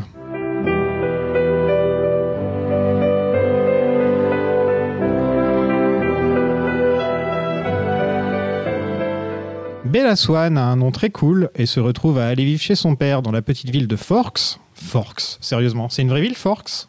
Ouais. Ok. c'est pas beau comme nom, ils auraient pu trouver un truc plus sympa. C'est quoi. devenu un super lieu de tourisme d'ailleurs. Ah ouais, Ouais, Ah bah tu m'étonnes. ouais. Grâce à la saga? Comme Twin Peaks à côté, qui est pas très loin d'ailleurs. Ouais, exactement. C'est devenu vraiment une attraction. Et donc, elle doit aller vivre à Forks, dans l'État de Washington, parce que sa mère est partie vivre dans un van euh, pour faire du baseball. Là encore, il y a beaucoup de baseball dans ce film. hein. Euh, Elle, elle aime bien le baseball. Son père a une très belle moustache. C'est le pur cliché du père dans ce genre de film. C'est le meilleur personnage. Il, il a l'air sympa. hein. Team Charlie, en fait. Oui, quand tu vieillis, tu, grandis. deviens Tim Charlie. Tu grandis et tu deviens Team Charlie. C'est-à-dire, tu veux plus qu'elle soit ni avec Edward ni avec euh, Jacob? Non, pas du tout. C'est juste que tu ne te vois plus vraiment en tant qu'adolescente. Et tu te dis que c'est un peu cringe de t'intéresser à des adolescents. Et là, du coup, tu vas voir vers les personnages plus âgés. Tu fais Ah, le père de Bella Il Oh, est pas mal en il a un vrai. Il est pas mal en vrai. C'est le seul personnage qui surréagit pas en fait. Ouais. C'est vrai qu'il est. Ouais, c'est un papa. C'est, parce le, que c'est le l'adulte. daron, quoi. Ouais, c'est ça. Du coup, c'est encore. Il euh, est les sympathique. hormones, c'est passé. Il est, il est sympa, il est, il est pas très doué avec sa fille, comme sa fille n'est pas très douée avec lui, mais il est vraiment sympa. Ouais, Ouais, il est volontaire, il est super touchant en plus. euh. C'est la moustache qui fait tout. Ouais. Et en plus, c'est un flic, donc forcément, il sait pas communiquer. C'est un peu le cliché du, père flic. Enfin, il y a un peu toutes les cartes. Ouais, mais je trouve que justement, il joue pas mal, enfin, il danse pas mal autour, parce que même s'il a vraiment toutes les cartes pour être le papa un peu euh, qui sait pas se. Il, il a du mal avec son adolescente, il sait pas, c'est la première fois qu'il les perd, en plus c'est une fille, il a du mal, ils ont pas de trucs en commun, enfin bref, peu importe. Je trouve que justement, il y a quand même un côté très touchant là-dedans, ils se sont bien débrouillés, c'était pas si cliché que ça. Il a pas le côté archi-viril, en fait. Ouais, voilà, il est pas, il est très doux avec sa fille. Il a juste envie que ça se passe bien avec elle. Il, il- il a envie de lui donner des. Il essaie de créer un lien avec sa fille. Alors, euh, il essaye avec euh, la voiture et euh, La couette. et, et la couette. c'est du violet, c'est ta couleur préférée. Le, le papa qui a retenu parce que quand elle avait Ouais. euh, 8 ans, sa fille lui a dit ma couleur préférée c'est le violet. Puis il a bien retenu ça parce qu'il tient à sa fille. C'est Et au ça. final, qu'est-ce qu'il fait pour faire plaisir à sa fille? Il lui achète une couette violette. Donc forcément, c'est pas for- c'est pas ce à quoi on peut Non, mais penser c'est maladroit, mais c'est touchant. C'est un papa qui aime sa Je trouve fille. ça vraiment touchant en fait, Mm. le, le fait qu'il ait retenu que sa fille euh, aimait le violet, que c'était sa couleur préférée, c'est trop mignon. Mm. Non, puis je pense que ça, c'est un petit segment à part, mais euh, j'en ai marre de, voir euh, des, représentations de papas au cinéma qui n'aiment pas leurs enfants et qui n'aiment pas être pères. Surtout, c'est pas qu'ils aiment pas leurs enfants, c'est qu'ils aiment pas être pères. Et euh, je trouve que c'est très wholesome la relation entre. C'est vrai que je trouve qu'il y a tout un truc autour de la paternité où, comme il faut garder cette, surtout dans les films américains, comme il faut garder cette image vraiment virile de l'homme et, euh, vraiment très, euh, je montre pas d'émotion parce que moi je suis un mec, je suis un vrai, j'ai des muscles et des, et des, et des parties. Il y a toujours vraiment ce côté dans la retenue, euh, ce côté, euh, c'est ça en fait, c'est le côté retenue. Pourquoi est-ce qu'un père est touchant? Parce qu'il est dans la retenue Pourquoi est-ce qu'il est pas touchant? Parce qu'il est dans la retenue, etc. Alors que le père de Bella, il est pas dans la retenue, il est maladroit, mais il, est, il essaye, il est volontaire, il, il, y va quoi. Et, et c'est mignon et c'est chouette et ça fait du bien parce que les papas aiment leurs enfants en règle générale. J'aurais bien aimé une scène où il dit à Edward Je vais te casser la gueule. Voilà, la scène du fusil, elle est pas mal. Hein. C'est vrai, il y a ça. Bring him in, j'adore cette scène. Et le truc où il fait, euh, bon, bah, là ça se verra pas parce qu'il n'y a pas de caméra, mais le truc où il fait ça au-dessus de sa tête, il fait la petite auréole de l'ange, là, c'est adorable. Une des premières personnes qu'elle rencontre en arrivant, c'est Jacob et ses cheveux. Je, ne- je- Sa perruque. oui, je ne savais pas qu'il avait des cheveux longs dans le premier. Euh, J'étais un peu surpris. Ça va pas durer. Ouais, c'est ça. hein, Euh, parce que, les toutes les images que j'ai vues de lui, il a les cheveux courts après. ouais. Bah, tu vois d'ailleurs dans le dernier Ça plan, lui va mieux les cheveux courts hein, entre nous. Il a... Attends, La perruque, elle se soulève. La perruque se barre à un moment Bah, en fait, dans le, dans le tout dernier, enfin pas le tout dernier plan, mais je veux dire, dans les derniers plans où on voit Jacob euh, dans le premier film, où il va voir Bella juste avant son bal de promo, il lui dit Ouais, non, faut pas que tu traînes avec Edouard, blablabla. Euh, si tu regardes bien, sa perruque est mal collée. Il Ah. y avait Voilà. pas un C'est un pré-shot de. Il se coupe les cheveux dans le prochain. Il y avait pas un truc avec Jacob, euh, genre euh, dans le 2, c'était pas sûr que ça allait être lui qui allait reprendre son rôle parce qu'ils étaient en mode bon bah il, il sera pas assez Il y euh, avait quelque chose comme imposant ça, physiquement, etc. Oui, oui, Donc euh, ça, ouais. Tyler Lautner qui vraiment n'a Et puis il voulait quelqu'un de plus bankable aussi, je crois. ouais je crois un truc comme ça C'est vrai que lui, il a Et- eu aucune carrière après. zéro. Bah il a fait un, la dernière fois que j'ai vu vu. c'était sur un film d'action hyper gênant. J'ai même plus le nom du film. C'était terrible, mais c'est pas il y a Ah, pas je vois ce longtemps que que, c'est. ça. Et 3-4 ans, un truc comme ça. Quand même. Mais bref, ils étaient en mode pour le deuxième épisode, on, on va le dégager parce qu'il est trop frêle, il est pas assez bankable. Euh, du coup, il s'est donné à fond et il a pris genre, je sais plus, 30 kilos de muscle ou un truc comme ça. Euh, 30 kilos, ça me paraît énorme. 10 kilos de muscle, j'en sais rien. Bref, il s'est donné, à- il s'est donné à fond. Ouais, il s'est mis en mode full gonflette pour pouvoir enlever son t-shirt et être torse nu pendant tout le deuxième. Et euh, tu vas le voir, c'est le début de la légende. Jacob, mais euh, mais voilà, tu vois, Oui, je- au je début c'était pas savoir- lui qui était censé rester. Je crois me souvenir qu'il est plutôt bien foutu dans ceux d'après. Ouais. Ouais, Ah, c'est trop. ouais, c'est too much. C'est un peu trop. Vraiment ouais. too much. Là, c'est le too much, Là, mais pas le bon. Ouais, c'est ça. Est-ce qu'il y a des gens qui sont vraiment Team Jacob dans la vie? Oui. Parce que j'ai j'ai toujours souvent croisé des Team Edouard, mais. Alors en général, en a. les gens sont Team Jacob, puis pendant le 4, bah, ils deviennent Team Edouard. Ouais, mais là, c'est normal. C'est du bon sens. Ouais, Oui. ouais. Parce Le 4, c'est angoissant. Mais... Moi, là, en voyant le premier, Jacob a trois scènes à peu près dans le film. Euh, celle du début, celle où il vient faire de l'exposition pendant deux minutes et ensuite il, re- il dis- redisparaît. J'étais là, je- quand la scène s'est finie, j'ai fait merci Jacob, c'est gentil d'être venu. Bon, on a dit que c'était la grève des scénaristes. Eh, c'est moi, je viens juste pour t'expliquer un petit peu le contexte du truc et après je me rembarre et on le revoit à la fin. Avec le montage en. Voilà, Il on est- revoit à la fin et sympa, c'est- comme c'est- personnage. Hmm? Il est très sympa comme personnage, Jacob.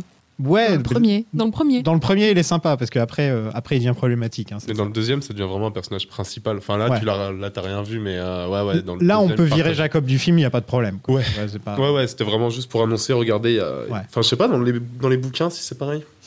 Je m'en souviens pas très très bien, pour être honnête. Ouais, il Euh, me semble qu'on s'en fiche un peu de Jacob. Dans le premier, on s'en fout un peu. C'est pas un- Ouais.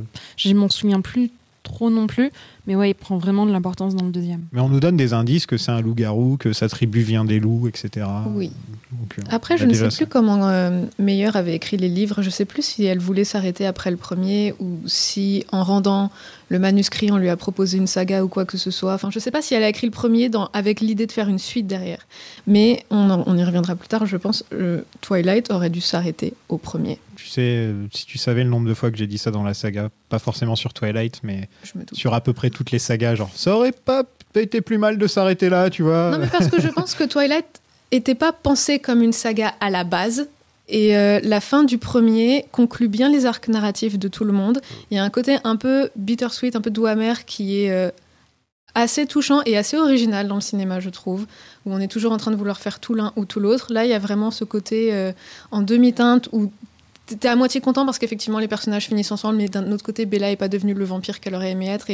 Et, ça laisse une espèce de petite porte ouverte qui donne euh, libre, euh, libre cours à ton interprétation. Et je, enfin, pour moi, le premier avait une très très bonne fin et c'est vraiment dommage d'avoir voulu faire des trucs derrière. Et je pense aussi que c'est pour ça que le personnage de, de Jacob est parti un peu en sucette parce que Meyer ne savait pas quoi faire avec et qu'elle s'est dit comment diable est-ce que je vais faire tenir une intrigue sur trois, trois livres euh, après ça Et du coup, elle en a fait un espèce de ouais voilà de love interest euh, bateau et qui devait tenir, euh, enfin qui devait vraiment être lieu, euh, tenir lieu d'antithèse à Edouard. Et du coup, elle s'est dit bon ben.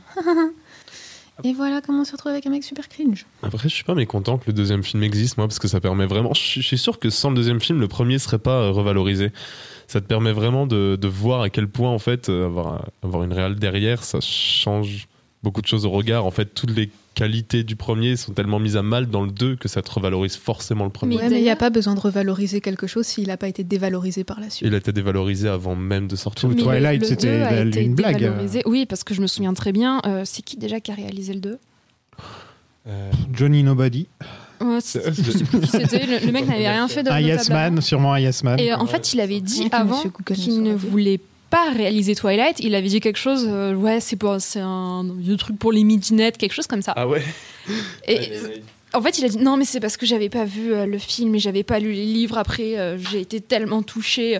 Ouais, il a été touché par le chèque. Ouais, c'est ça. ouais. Mais euh, bon, je pense, ouais, il y avait, c'est bizarre parce qu'il y a eu cette, euh, cette image de Twilight pour les, les filles, pour les adolescentes. Bon, évidemment, tout ce qui est associé aux adolescentes, on a tendance à se dire c'est complètement stupide.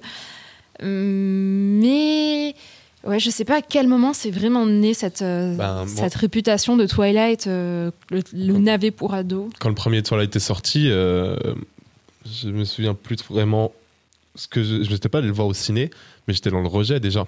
Tu vois, enfin, je me souviens qu'autour de moi, dans la bande de mecs gogoles de 14 ans, on était dans un rejet parce que toutes les filles du collège allaient le Ouais, voir. Parce qu'il y a ce côté. c'est un truc, euh, c'est un truc pour les filles. Ça, c'est juste parce que tu étais C'est- jaloux des ados de Robert Pattinson. Ben, à l'époque, j'aimais pas encore assez Robert Pattinson.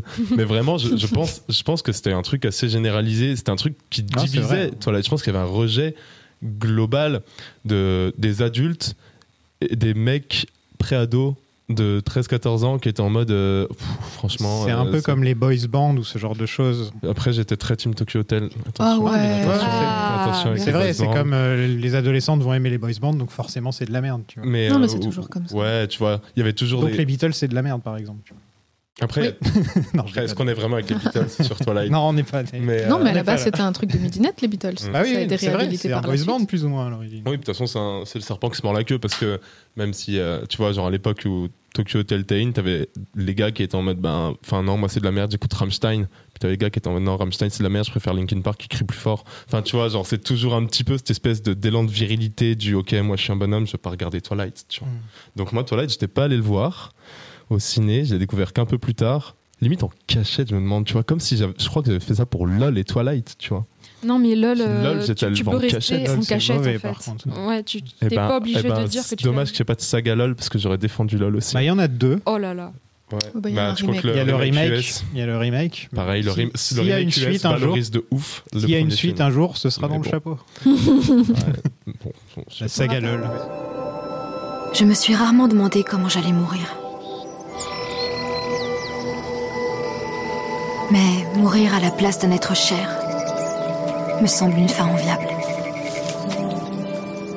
Au lycée, euh, Bella rencontre des gens comme euh, bébé Anna Kendrick. Elle était toute jeune. Elle a quel âge Anna Kendrick dans ce film? Je savais pas qu'elle était là. Non, mais Anna Kendrick est toujours toute jeune. Elle fait toute jeune, Elle, ouais. elle a la trentaine, elle fait toujours 15 ans. hein. Elle est Ouais. immortelle, cette meuf. Qu'est-ce qu'elle C'est devient elle le vampire. Il y a une autre de saga avec Anna Kendrick dans le chapeau. Ah, Euh, Pitch Perfect. Il y a Pitch Oui. Perfect. Il y a Pitch Perfect dans le chapeau. Je le ferai jamais, mais Oh, pour ton plaisir personnel. quand il me restera plus rien. D'ailleurs, euh, Twilight, normalement dans le chapeau, je fais une sélection d'à peu près une dizaine de sagas et j'ajoute une boule noire, comme dans Motus. Et Twilight était la boule noire depuis, euh, depuis un an et demi. Et je suis enfin tombé dessus. Donc j'ai dû mettre une nouvelle boule noire. À votre avis, quelle saga en rapport avec Twilight j'ai pu mettre dans le chapeau? Hunger Games? Non, c'est pas une boule noire, ça. C'est- C'est encore un truc avec des vampires? Non, c'est en rapport avec Twilight. Mais C'est- on rapporte dit. Oh, le- les âmes euh, vagabondes Non, Non, j'espère que c'est pas Fifty Shades. of c'est Grey. Fifty Shades. Mon Dieu, il faut que tu me réinvites. Ah non, mais moi Eh aussi. ouais. hein, Là, je vais pas défendre. Non, mais moi, j'aime bien le premier. Sérieusement, premier degré. Bon, euh, le premier, pas les autres. Mais en tout cas, donc la nouvelle Ouais, boule c'est noire, c'est Fifty que- Shades of Grey. Et ce serait marrant que là, euh, la prochaine fois que je fasse le tirage au sort, je retombe, je- j'enchaîne direct avec Fifty Shades of Grey. Je pense que ça pourrait me tuer, quoi. Bah, en vrai, tu devrais le faire tout de suite après, étant donné que c'est juste une mauvaise fanfiction qui, Ouais, ouais. qui c'est a vrai. explosé. Mais j'ai attendu pas- justement qu'on fasse Twilight avant de le mettre dans le chapeau, Ouais. parce que c'est logique de faire Twilight avant de faire Fifty Shades. E.L. James. Je me demande si le 2 est pas le pire film que j'ai vu de ma vie. J'ai vu le premier euh, en avant-première avec que des fans du livre et j'étais le seul mec dans la, dans, dans la séance. Oh. Ah ouais Ouais, Et quelle, très- quelle expérience Qu'est-ce que t'en as c'était très tiré spécial. J'en ai tiré que, ça fait beaucoup wouh toutes les deux secondes. Alors qu'il est pas si chaud que ça, ce C'était film. vraiment Non, drôle comme rien, séance parce que les gens étaient morts de rire. En fait, ils, ils regardaient ça comme un spectacle comique. Ouais. Et du coup, il y avait une super bonne ambiance dans la salle parce que les gens étaient tous morts de rire. Alors que ce soit les fans qui hurlaient dès qu'il y avait euh, le, le mec à l'écran, ou alors des gens venus pour se moquer du film qui étaient morts de rire. Il y avait une espèce de communion assez. euh, quelque chose d'assez amical, au final, très bon enfant, qui était euh, plutôt plaisant, je dois dire, dans la salle comme Ah. Oh, puis Dakota Johnson, quoi. Mais ces gens, ils Moi, j'ai regardé le film pour Dakota. vraiment au premier degré, les fans de Fifty Shades of Grey. euh, genre, j'ai toujours pensé que c'était un, un espèce de mythe. Bah écoute, moi j'ai jamais été fan, donc je peux pas te répondre euh, de manière extrêmement euh, complète, mais ouais, il me semble qu'il y avait quand même des vrais fans premier Oui, degré mais c'est des- de Fifty Et c'est pas des ados forcément, c'est des. Non, non, c'est des femmes, des généralement d'âge. ouais. On appelle ça du mommy porn Ouais, c'est Ah ça. ouais. pour, pour Ah votre oui, culture ouais. personnelle. Ouais, Voilà. les bouquins, ouais, ouais, les bouquins. Et, oui. euh, et c'est vrai que bah, c'est la démographie qui a été Dans la salle, c'était que des femmes de 40 ans, 50 Ouais. ans. Mais parce que c'est le fantasme Ouais. de euh, tes ovaires. Enfin, c'est pas tes ovaires se dessèchent, mais ton mari fait plus rien, quoi. Donc, euh, En fait, je pense que c'est aussi des, des femmes qui n'ont pas forcément eu accès euh, à des histoires érotiques, à du porno ou quoi. Oui. Elles n'ont pas eu vraiment accès à des fantasmes euh, écrits pour elles ou filmés pour Ouais, elles. sinon, c'était Emmanuel, quoi. Ouais, voilà. Et pour la première fois de leur vie, elles se retrouvent avec quelque chose, un semblant d'histoire un peu érotique euh, filmée du point de vue euh, d'une femme. Oui, c'était elles se sont surtout ça, dit, je pense. Ah, ben voilà, ça c'est pour moi. Je pense que Fifty Shades of Grey a été important pour ça. Pas pour sa qualité, mais les gens se sont non, parce que c'est du très mauvais BDSM. Je vais, je, vais, je vais juste expliquer quand même pour les gens qui sont pas au courant. Fifty Shades of Grey, à l'origine, est une fanfiction de Twilight. Donc c'est pour ça qu'on en parle. Mais éhonté en plus. Voilà. Et en fait, elle a plus ou moins changé les noms ensuite. Et, euh, et allez, c'est parti. C'est probablement le truc le plus mal écrit que j'ai lu de toute ma vie. Ah, c'est pas probable. hein, c'est... Pire que Ready Player One? Ah oui. Ah, quand même. J'ai pas lu Ready Player One, mais en fait, tu vois les fanfictions dégueulasses où il y a écrit euh, Summer dit deux points. Ça, Oh là là. ça, salut, co- comment ça va? Euh, Étoile, étoile, elle était intimidée. Ouais. Wattpad Oh, 2008. il y a- C'est Exactement écrit comme un scénario. Ouais, c'est écrit comme un scénario. ça. Non, comme un mauvais scénario. mauvais, oui, bien sûr. Très mauvais scénario. Avec des fois des self-inserts de, de, de l'auteur, genre euh, Ah ouais, j'arrive pas à croire que je lui ai fait dire ça. Mais ça, ça existe encore. hein. J'ai une pote qui bosse dans, une- dans des éditions. Je sais pas si vraiment. Ouais, je peux les nommer, on s'en fout. euh, Mhm. Qui s'appelle, je crois, les éditions addictives, mais c'est terrible ce qui sortent. Tu sais, c'est vraiment ce genre de roman un peu. euh, pour, euh, bah, pour exciter la ménagère, quand en vrai, vraiment, ils font ça en se disant je vais exciter la ménagère de 40 ans Bon, avec les de honte pire à ça. hein. clichés. Ouais, mais Bah, attends, mais SAS pour essaye- les femmes. Essaye quoi. d'en lire un. Non, C'est je... ah, mais c'est la dark, euh, dark romance, là? Ce qu'ils appellent dark Je romance sais pas, c'est souvent tu sais, un biker de 20 ans. euh, Oui, donc c'est ça. sur, euh, ouais, bah, peut-être, je ne connaissais pas le nom. C'est incroyable. J'ai essayé d'en lire un parce qu'à un moment, c'était tapé un délire comme quoi je devais en écrire un. Euh, je l'ai fait. Et, euh, sur quoi assumé. il avait, ah, il Il a été publié Il y avait un biker Non, non, non, non, non, non. Dis-nous tout. Vous inquiétez. Non, non, il a pas Il été est dispo publié. Non, sur non. euh, Wattpad Il y avait des vampires qui brillent. Non, non, mais il y avait, euh, il y avait des putains de, de- d'ordres, enfin, comment on dit de, Quand t'as des indications, des consignes. Ah. Des consignes où tu devais avoir cinq scènes de sexe écrites toutes du point de vue féminin.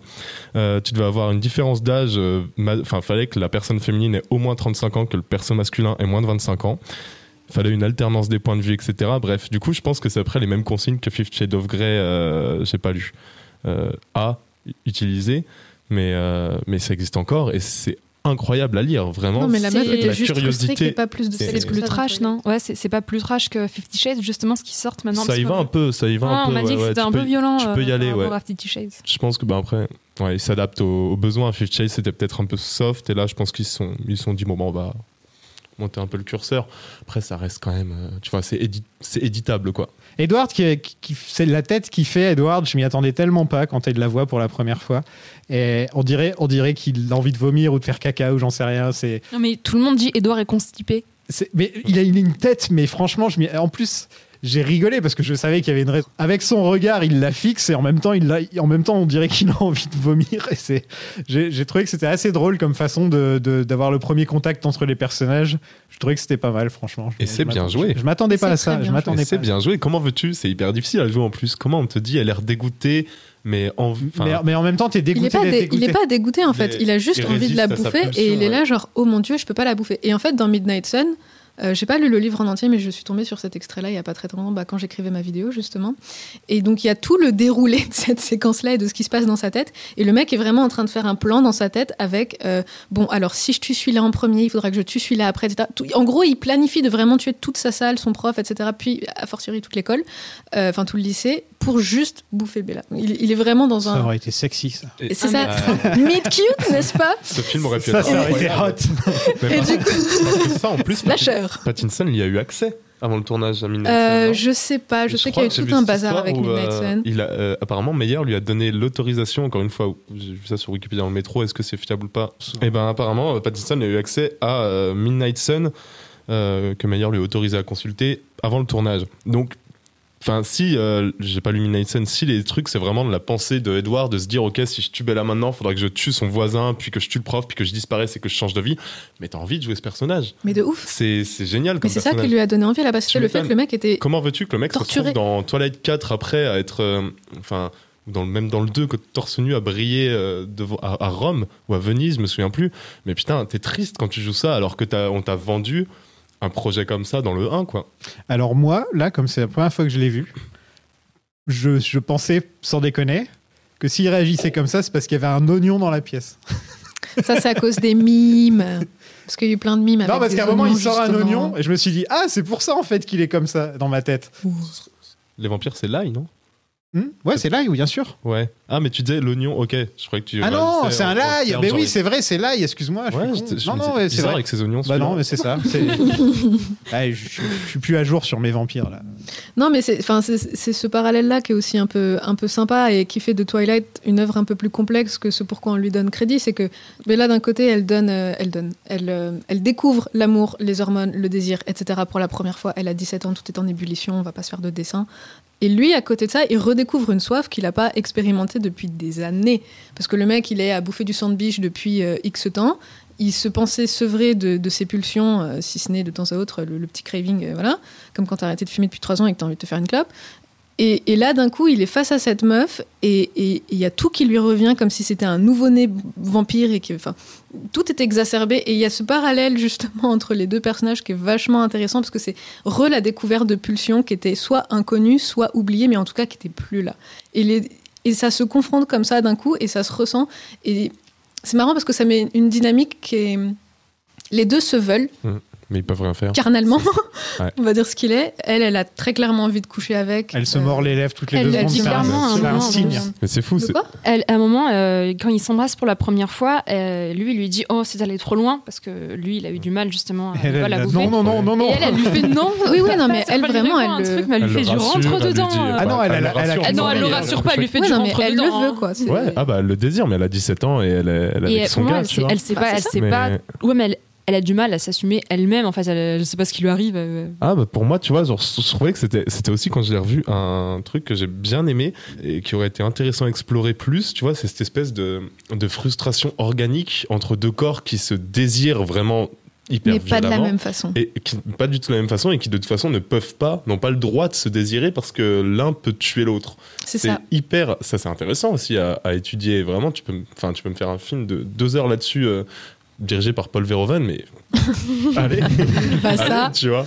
Franchement, euh, Non, mais c'est aussi c'est ça qui fait que euh, depuis que Twilight a connu une espèce de renaissance récemment, où les gens redécouvrent et réhabilitent au moins le premier film, il y a eu aussi euh, tout un courant euh, de, de gens qui pensent très sincèrement qu'en fait Edward est un, un- mec abusif et que la relation est toxique. Bon, la, la relation est pas idéale, on va pas se mentir. Mais aussi, il faut pas oublier que c'est un film, d'accord? C'est pas, pas la réalité. Et c'est un vampire, ok? Il a envie de bouffer la meuf, c'est normal. Il n'est pas abusif. Et c'est vrai qu'il y, y a eu toute une, relecture comme ça euh, du, de, de l'histoire de Twilight qui, euh, euh, qui aliène vraiment le, propos de base, alors que non, bien sûr, le mec est un vampire, il a envie de bouffer la meuf, c'est normal qu'il y ait des pulsions comme ça, c'est pas, c'est pas une allégorie. Il, a, ce côté je t'aime moi non plus toutes les deux secondes, ce qui fait que dès qu'elle fait un pas en avant, il la rejette et dès qu'elle recule, il s'approche.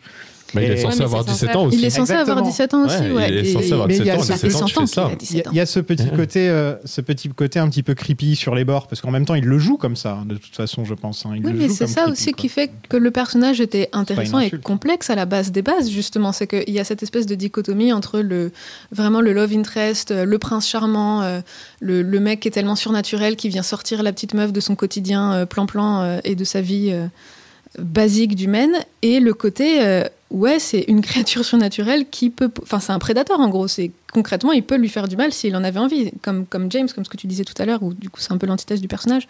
Enfin, par exemple, dans Midnight. dans Midnight Sun, on- il y a un moment justement, donc quand il va la regarder dormir, nous dans le film, on voit juste le moment où il est dans la chambre de Bella, penché au-dessus de son corps, et il la regarde pioncer, ce qui est déjà creepy de base. Dans le livre, il y a quand même écrit qu'il a graissé les gonds de la fenêtre pour pas que ça fasse de bruit et que ça, ne- ça- ça ne le réveille pas quand il vient la mater Ouais. dormir. bizarre. Donc je dis pas que c'est le copain idéal, hein. C'est bizarre, ouais.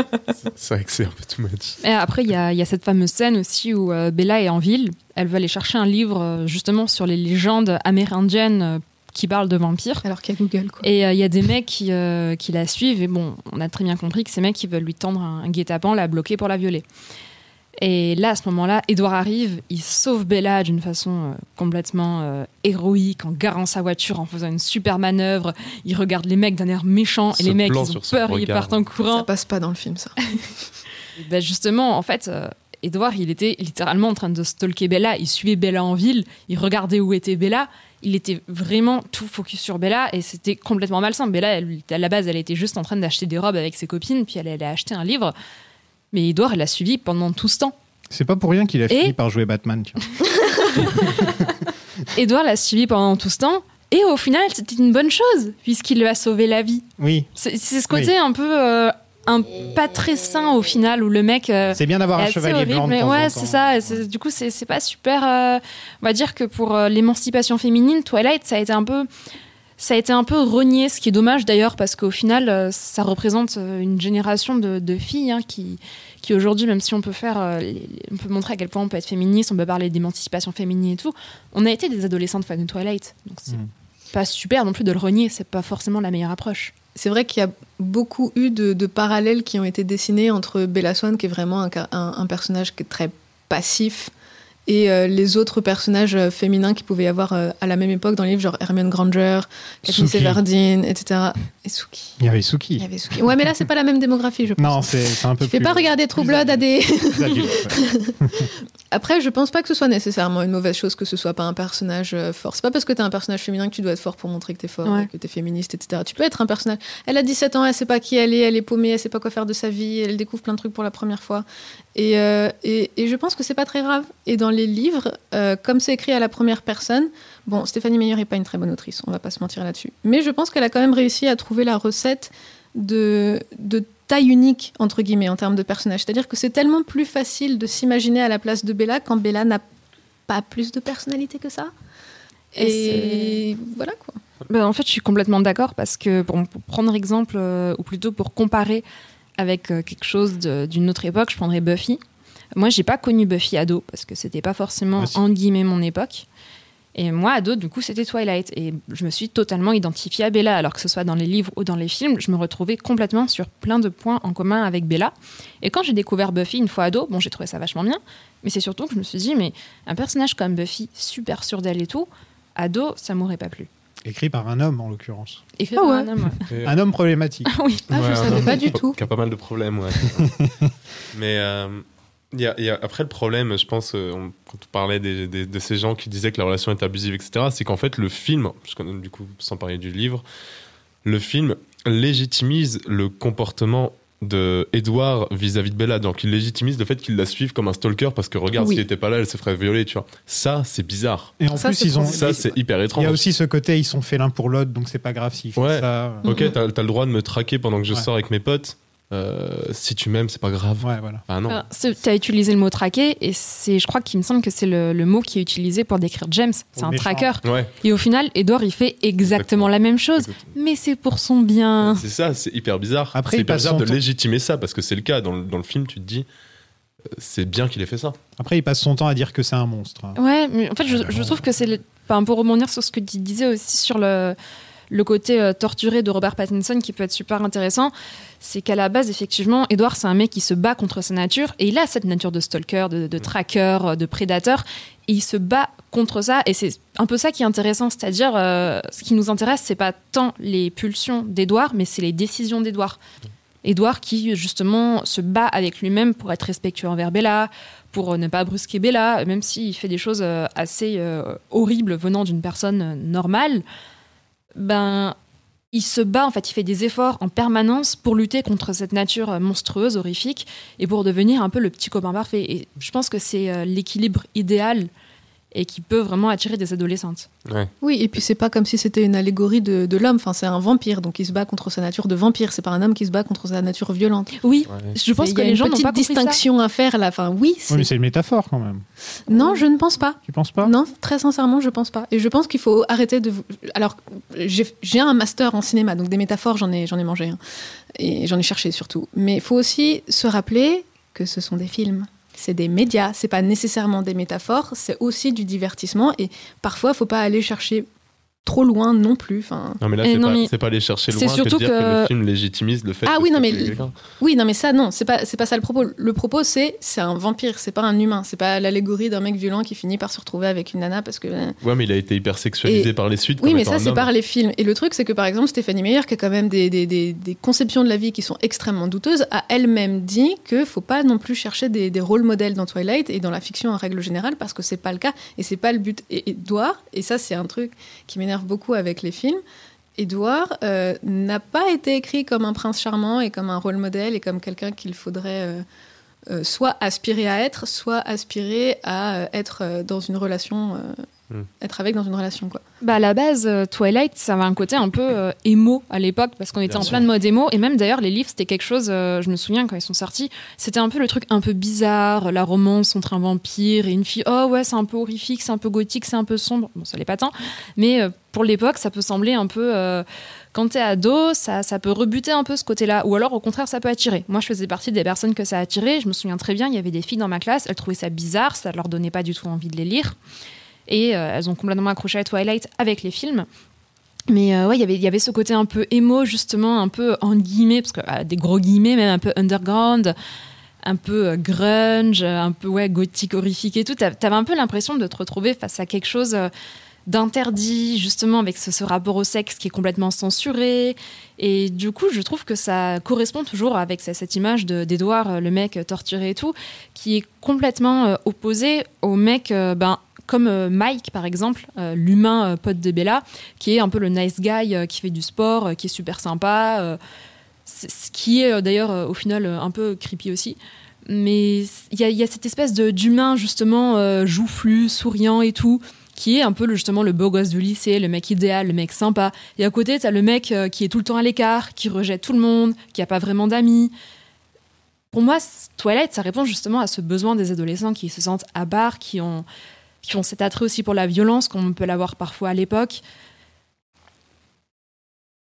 Et tu vois, euh, je pense que c'est là où, euh, le- Enfin, on sera tous, je pense, euh, unanimement d'accord. Je pense que tu demandes à quelqu'un de la rue, ce sera le cas pour dire que les suites de Twilight sont complètement daubées. C'est que c'est, on a cinq films pour explorer ces thématiques-là d'un mec qui a 100, 407 ans, qui doit faire comme si on avait 17, d'un mec qui a un tracker, euh, un énorme stalker qui est hyper toxique finalement, mais qui s'efforce d'être euh, bienveillant, donc qui agit contre sa nature, etc. Ça, c'est des questions qui sont intéressantes. Et les, suites passent plus de temps à poser les questions du euh, pourquoi tu préfères dormir avec Jacob qu'avec moi? Parce qu'il a chaud. Tu vois, genre, c'est terrible en fait, parce que le potentiel en vrai soulevé par les thématiques et par les situations du premier, alors encore une fois, je parle que des films, sont vraiment intéressantes, sont vraiment pas mal. Les thématiques que tu, peux- que tu peux traiter, les personnages tels qu'ils sont écrits dans le premier, mais s'ils sont développés pendant cinq films, il y a de quoi faire. C'est, c'est juste triste que, ce- que ça se réduise, que ça s'auto-censure pour devenir juste un espèce de triangle amoureux un peu neuneux, quoi. Je pense que c'est pour ça aussi que les suites ont emporté le, premier Twilight dans, euh, dans sa chute, tu vois. Genre, euh, il y en avait un qui sortait tous les ans, je crois, de mémoire, et du coup, ce qu'on retenait, c'était vraiment cette espèce de triangle amoureux euh, nul, sans se rappeler qu'en fait, il y avait ces questions-là en, tête. Moi, c'est vraiment ces questions-là, elles me sont revenues en tête quand j'ai revu le film hier soir, tu vois. C'est vrai qu'il y a aussi la question de. Enfin, du coup, ce que tu me dis, ça m'a fait penser au fait qu'il y a la question à travers toute la caractérisation d'Edouard, les questionnements intérieurs d'Edouard sur le monstre qu'il est, mais aussi la personne bienveillante qu'il a envie d'être. Il y, a cette, euh, il y a ce thème de l'identité très fort, et de la personne qu'on veut être quand on est ado, qui est quand même super important aussi. Pour faire un parallèle d'ailleurs avec euh, un truc qui marchait très bien à l'époque, qui marche toujours très bien d'ailleurs, je crois, c'est Harry Potter. Entre Harry Potter, justement, qui a ce côté, euh, cette part de Voldemort, et on lui dit, en fait, Harry, tu n'es pas ce que tu es pour ta, part de Vol- pour ta part de Voldemort, pardon, tu es ce que tu es pour les décisions que tu prends. Le Dumbledore lui dit un truc du genre. Ben, en fait, Edward, c'est un peu la même chose. C'est-à-dire que oui, il a des pulsions horribles. Oui, c'est un monstre, une créature maléfique, euh, une créature démoniaque, comme on peut le dire. Mais Edouard, c'est quelqu'un qui a aussi envie d'être bien, de faire du bien, et qui se bat tout le temps justement contre cette nature, parce qu'il veut faire du bien. Et je pense que ça peut rejoindre un peu justement cette espèce d'idéal à atteindre quand on est ado, qu'on veut être une personne, on se sent parfois un peu mal dans sa peau, on se sent parfois un peu idiot, euh, on bégaye, des choses comme ça. Et on a envie d'être cette personne euh, qui a de la classe, qui est sympa avec tout le monde, qui sait bien parler. Je pense que dans la façon dont Édouard tend à être un idéal qu'il n'est pas et un peu monstrueux, il y a quelque chose d'assez propre à l'adolescence, encore une fois. Oh, ça, c'est sûr. Il y en a des allégories à aller chercher là-dedans si on veut pinailler. Ah ouais, c'est ça, tu vois, genre c'est tellement, ouais, c'est tellement dommage que ça, que ça ait jamais été creusé, quoi. On a fait une bonne demi-heure sur Edward. Il y avait des choses à dire en même temps. On a dit que c'était un mec complexe. Tu me dirais la vérité? Probablement pas, non. J'aimerais entendre tes théories. Oh, j'ai pensé aux. aux araignées radioactives, à la kryptonite. Tout ça, c'est pour les super-héros, non? Et si je n'étais pas le héros? Si en fait j'étais le méchant Je ne peux pas le croire. Un truc qui m'a fait rire, c'est qu'il sa- il sauve Bella euh, de la voiture. Et personne ne se pose la question de la grosse marque de main sur la, sur la portière. Et ça, ça m'avait Si, il se la pose. Il se la pose Ouais, il se la pose Ah, je l'ai à, raté alors. à un moment. euh, lui, il lui donne l'explication du. euh, ou alors c'est c'est un peu en guillemets subtil. En fait, euh, lui, il lui une donne- marque, une marque- Ouais, enfin, mais en fait, lui, il lui dit qu'il était à côté d'elle, alors que c'est faux, mais pour voilà, il l'a sauvé parce qu'il était à côté d'elle. Et pour la marque de main, il dit ah mais c'était l'adrénaline. Ouais. L'adrénaline. Ouais non, l'adrénaline, ça, ouais, ouais. ouais. Après, Maladroit, on a dit. hein. Au, au lycée, il y a personne qui se dit. Non, tu vois, là, il dit se ça, pose il la dit ça à. Kristen Stewart, ok, mais au lycée, il y a personne qui se dit, mec, il y a quand même vraiment une main qui vient de plier une Bah, caisse. c'est l'adrénaline. Ouais, ça- ouais, voilà. Ouais, ok. Un, un autre truc que j'ai remarqué et qui m'a fait rire, c'est qu'elle est absolument aussi pâle que les vampires qu'on voit dans le film. Sauf qu'elle a pas besoin de maquillage, elle est juste naturellement comme ça. Et donc ça m'a, enfin, je me suis dit, ils sont vraiment faits l'un pour l'autre parce que euh, lui, il est super maquillé pour être pâle. En plus, il est déjà pâle à l'origine, hein, Pattinson entre nous. euh, Ouais. Ouais, il est déjà comme ça. Et elle, elle est aussi blanche. C'est drôle. En plus, le filtre bleu, j'avais, j'étais pas au courant qu'il y avait un filtre bleu dans Twilight. Et on le, les, les 5-10 premières minutes du film, il faut s'y faire au, fi- au filtre Ouais. bleu, quoi. Parce que surtout le vert qui ressort d'une autre façon, ça fait vraiment, euh, ça fait euh, un petit peu comme. euh, euh, c'est la première moitié ou la deuxième moitié du film Aviator qui, euh, qui a un filtre comme ça un peu dans le même genre et, euh, et le monde réel dans Matrix qui a un filtre vert aussi Euh, un filtre bleu en l'occurrence le monde réel dans Matrix Ça, c'est la première fois qu'on met Aviator et Twilight dans la même phrase, je Ouais. crois. ouais, C'est une histo- c'est historique et dans, ouais dans la voilà, saga. ça c'est fait 12 millions de streams. Pour moi, d'ailleurs, ce filtre, tu as parlé de Matrix, mais c'est un peu le même concept. C'est-à-dire qu'on est dans un monde euh, déformé. On est dans un monde euh, tel que perçu dans l'esprit. Parce que dans Twilight, on est dans la tête de Bella, on est dans l'esprit de Bella. Comme dans Matrix, ben, on est dans la création de la matrice. Il y a toujours ce côté euh, un peu euh, en décalage du réel. Venez, on parle de Matrix plutôt de ce film. tu l'as déjà fait, Matrix? Oui, déjà fait, j'ai fait 3 heures dessus. Bah, tu m'étonnes. Et j'ai fait 3h30 sur le dernier. Ah ouais? Ouais, ils étaient, ils Ouais, étaient je comprends. super longs. euh, vos- Ouais, ils étaient longs. Netflix. Ouais, mais Kenny Reeves. Il est en photo avec moi là. J'ai vu. Été extrêmement jalouse, donc j'en ai pas parlé. Donc il y a Bella qui se fait agresser. et Edward la sauve et l'emmène au resto. Et on apprend qu'il peut lire les pensées de tout le monde, sauf, sauf les pensées de Bella. Parce qu'elle pense pas, bien sûr. Bah oui. Et elle fait des recherches sur les vampires. Mais je me suis, je me suis posé la question, je pensais que ça été un truc qui allait revenir. Ça revient. Parce que sa famille, ils peuvent lire ses pensées, elle, ou pas?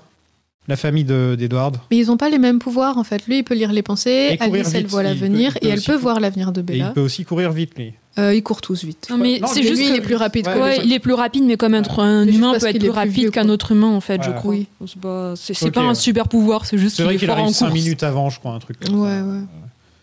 Donc je me demandais pourquoi c'était pas revenu, que les gens l'auraient peut-être remarqué, on peut pas lire ses pensées et tout. Bah, après, ça a aussi fait le sujet d'un gros plot hole parce que justement, lui, il peut pas. Donc, c'est expliqué plus tard. Donc, on... je vais pas te dire pourquoi, mais en gros, lui, il peut pas lire ses pensées. Mais Alice, par exemple, elle peut voir son futur à Bella. Elle peut voir des images avec Bella. Donc, elle.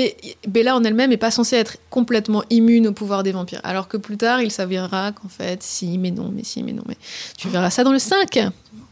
Bah, après, ça aurait été un peu bizarre hein, qu'Edward puisse lire les pensées de Bella. Ça aurait été, pour le coup, vraiment archi cringe, archi creepy. She wants to fuck. Ça aurait été très obscène, surtout, je pense. Et c'est dans quoi qu'il y a la même chose avec un personnage qui peut pas lire la, les pensées de quelqu'un? Oh, C'est pas dans True Blood, justement peut-être. euh, Oh, le souvenir, il est lointain. Parce que moi, pour le coup, je Il l'ai y a, y a une scène jeune. qui me dit vraiment quelque chose de- d'un gars qui essaie de lire les pensées. Eh, mais c'est dans Buffy. Buffy. Il y a dans Elle Buffy Ah. Dracula, non Un truc comme Non, ça elle, Non, c'est pas elle- celui-là. elle peut lire les pen- elle, elle est euh, contaminée par un démon et elle peut lire les pensées des gens. Ah, ils entendent les pensées des gens, ouais, Et ça devient quand horrible. elle va voir ouais. Angel, elle peut pas lire ses pensées Ouais. parce que c'est un vampire. Et elle le fixe comme ça et elle arrive Mm. pas à lire ses pensées. Buffy, c'est mieux que toi, hein. Je qu'il suis pense désolé, mais je sais. C'est pas pareil. Oui, c'est pas du tout la même chose, ça ne se compare pas. Edward court en haut de la. Comment ça, ça se compare pas? Bah, c'est pas parce qu'il y a des vampires qu'il faut les comparer. Enfin, c'est comme si. euh, Bah, et alors? Elle, elle les chasse. Au lycée. enfin. Elle, elle devient jamais chasseuse de vampires au bout d'un moment, euh, Bella? Et non Jamais. Elle commence pas à, à un moment à. Et franchement, je préfère. Edouard à Angèle. hein. Euh, Ah ouais, David Boreanaz. ah, Angel, c'est un bon gars la plupart du temps, sauf s'il baise. Non, non, mais. Comme la plupart des Mais hommes. non, mais il est tout le temps horrible, il est, il est nul, il dégage rien. euh, Non, je suis désolée, Angèle, il y a un personnage tout pourri. euh, Bon, et. Spike alors Hein Euh, Spike, c'est un mec archi toxique Oui, qui, qui, qui gère ses problèmes avec la violence avant Ouais. de, de faire quoi que ce soit. hein. ouais, mais il a les cheveux peroxydés. C'est plutôt cool. J'avoue qu'entre Spike et Jacob, la question se pose. Oh, la question se pose même pas. Il y en a un qui est plus charismatique que l'autre. Tu sais pas, Oui. t'as pas vu Jacob, euh, t'as pas vu Il Jacob a- cheveux. enfin, je l'ai vu, trouve, tu vas te a- faire écraser Eh ouais, par le charisme de Taylor. Tu vas Niveau charisme, Jacob, pour l'instant, euh, il est pas vraiment là, quoi. Toi, jusqu'à l'épisode 4, t'es Team Jacob, de toute façon. Edward court en haut de la montagne avec Bella sur son dos pour montrer qu'il brille au soleil. Et donc j'étais au courant qu'il était brillant au soleil, mais je ne savais pas que ça ressemblait à du diamant. Voilà, j'étais un peu surpris. Je ne savais pas que ça allait avoir cet effet-là. Je pensais qu'il allait avoir une sorte de- d'halo de, lumière derrière. Non, mais c'était l'époque des blingy. Les blingy Oh, le souvenir que tu viens de tout débloquer dans Non, mais ma c'était vraiment l'esthétique les à la mode à l'époque où tu mettais des trucs brillants partout. C'était le, le Ouais, truc pour ado, l'esthétique pour ado à la mode. Non, après, euh, Stéphanie Meyer Sur avait les blingy ouais. en tête quand elle a écrit que sa peau était marmoréenne. Oui. C'était vraiment pour lui donner ce côté euh, euh, inhumain mais attirant, un peu comme une espèce de statue. euh, Comme les blingy. Un peu comme. Changeons de sujet. Il est plutôt intense ce mec hein, quand même. Il t'attrape, il te balance en milieu de la, la montagne, enfin il court avec toi sur ton dos, t'as rien demandé, tu te retrouves tout en haut d'un arbre. il lui pose même pas la question tu veux est-ce que, que tu souffres de vertige? Tu sais, il pourrait au moins lui demander ça quoi. Moi je pourrais pas aller en haut d'un arbre, j'aimerais pas, je souffre de vertige, c'est pas cool Edward. La réal est super intéressante dans ce film, je tiens à le dire, parce que je pense pas que je vais le dire dans la suite. Euh, mais en tout cas, tous les, tous les plans dans les arbres, quand ils sont allongés, etc. Enfin, on sent qu'il y a une tentative de, de montrer des choses à travers les images sans forcément avoir de dialogue, parce qu'en plus, les dialogues entre nous, c'est euh, Ah, tu me plais, ah, mais je peux pas, ah, oui, tu me plais. Au final, ça tourne un peu toujours autour du même truc, donc c'est bien d'avoir le show don't tell, je trouve. euh, dans ces scènes. Si, pour l'anecdote, ils étaient vraiment dans l'arbre. Ouais, ouais.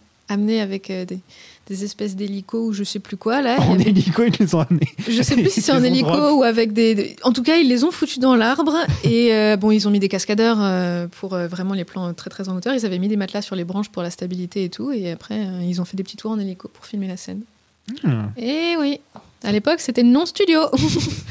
Après, c'est vrai que la réal, franchement, elle est. Enfin, c'est ce qui C'est sauve. original, je trouve. Il y a un truc original. C'est ce qui dedans. sauve le premier film. C'est vraiment que c'est un film qui a une vision de réal, quoi. C'est c'est pas, euh, c'est pas un yes man, yes woman qui arrive et qui dit, bah en fait, j'ai posé ma cam là parce qu'on voit tout. Non. Tu vois, genre, Ouais, euh, non, ouais. non, c'est pas ça. Et je trouve que, tu vois, comme on parlait de la direction d'acteur, de diriger euh, Pattinson comme étant un mec hyper toxique, presque un cliché d'adolescent, alors que dans les suites, il est iconisé comme étant un mec parfait, alors que son comportement est tout aussi problématique. Ça témoigne déjà d'une compréhension du personnage par la réalisatrice. Et puis, même, il y a ce recul, quoi. Tu vois, on, l'a dit, filmer Twilight comme étant un, monument de too much, c'est la seule manière de filmer Twilight. C'est ce que les, suites n'ont pas du tout compris. Et elle, vraiment, ça fonctionne, quoi. Je trouve que ça, ça réel, c'est vraiment c'est la seule qui a compris comment filmer Twilight, en fait.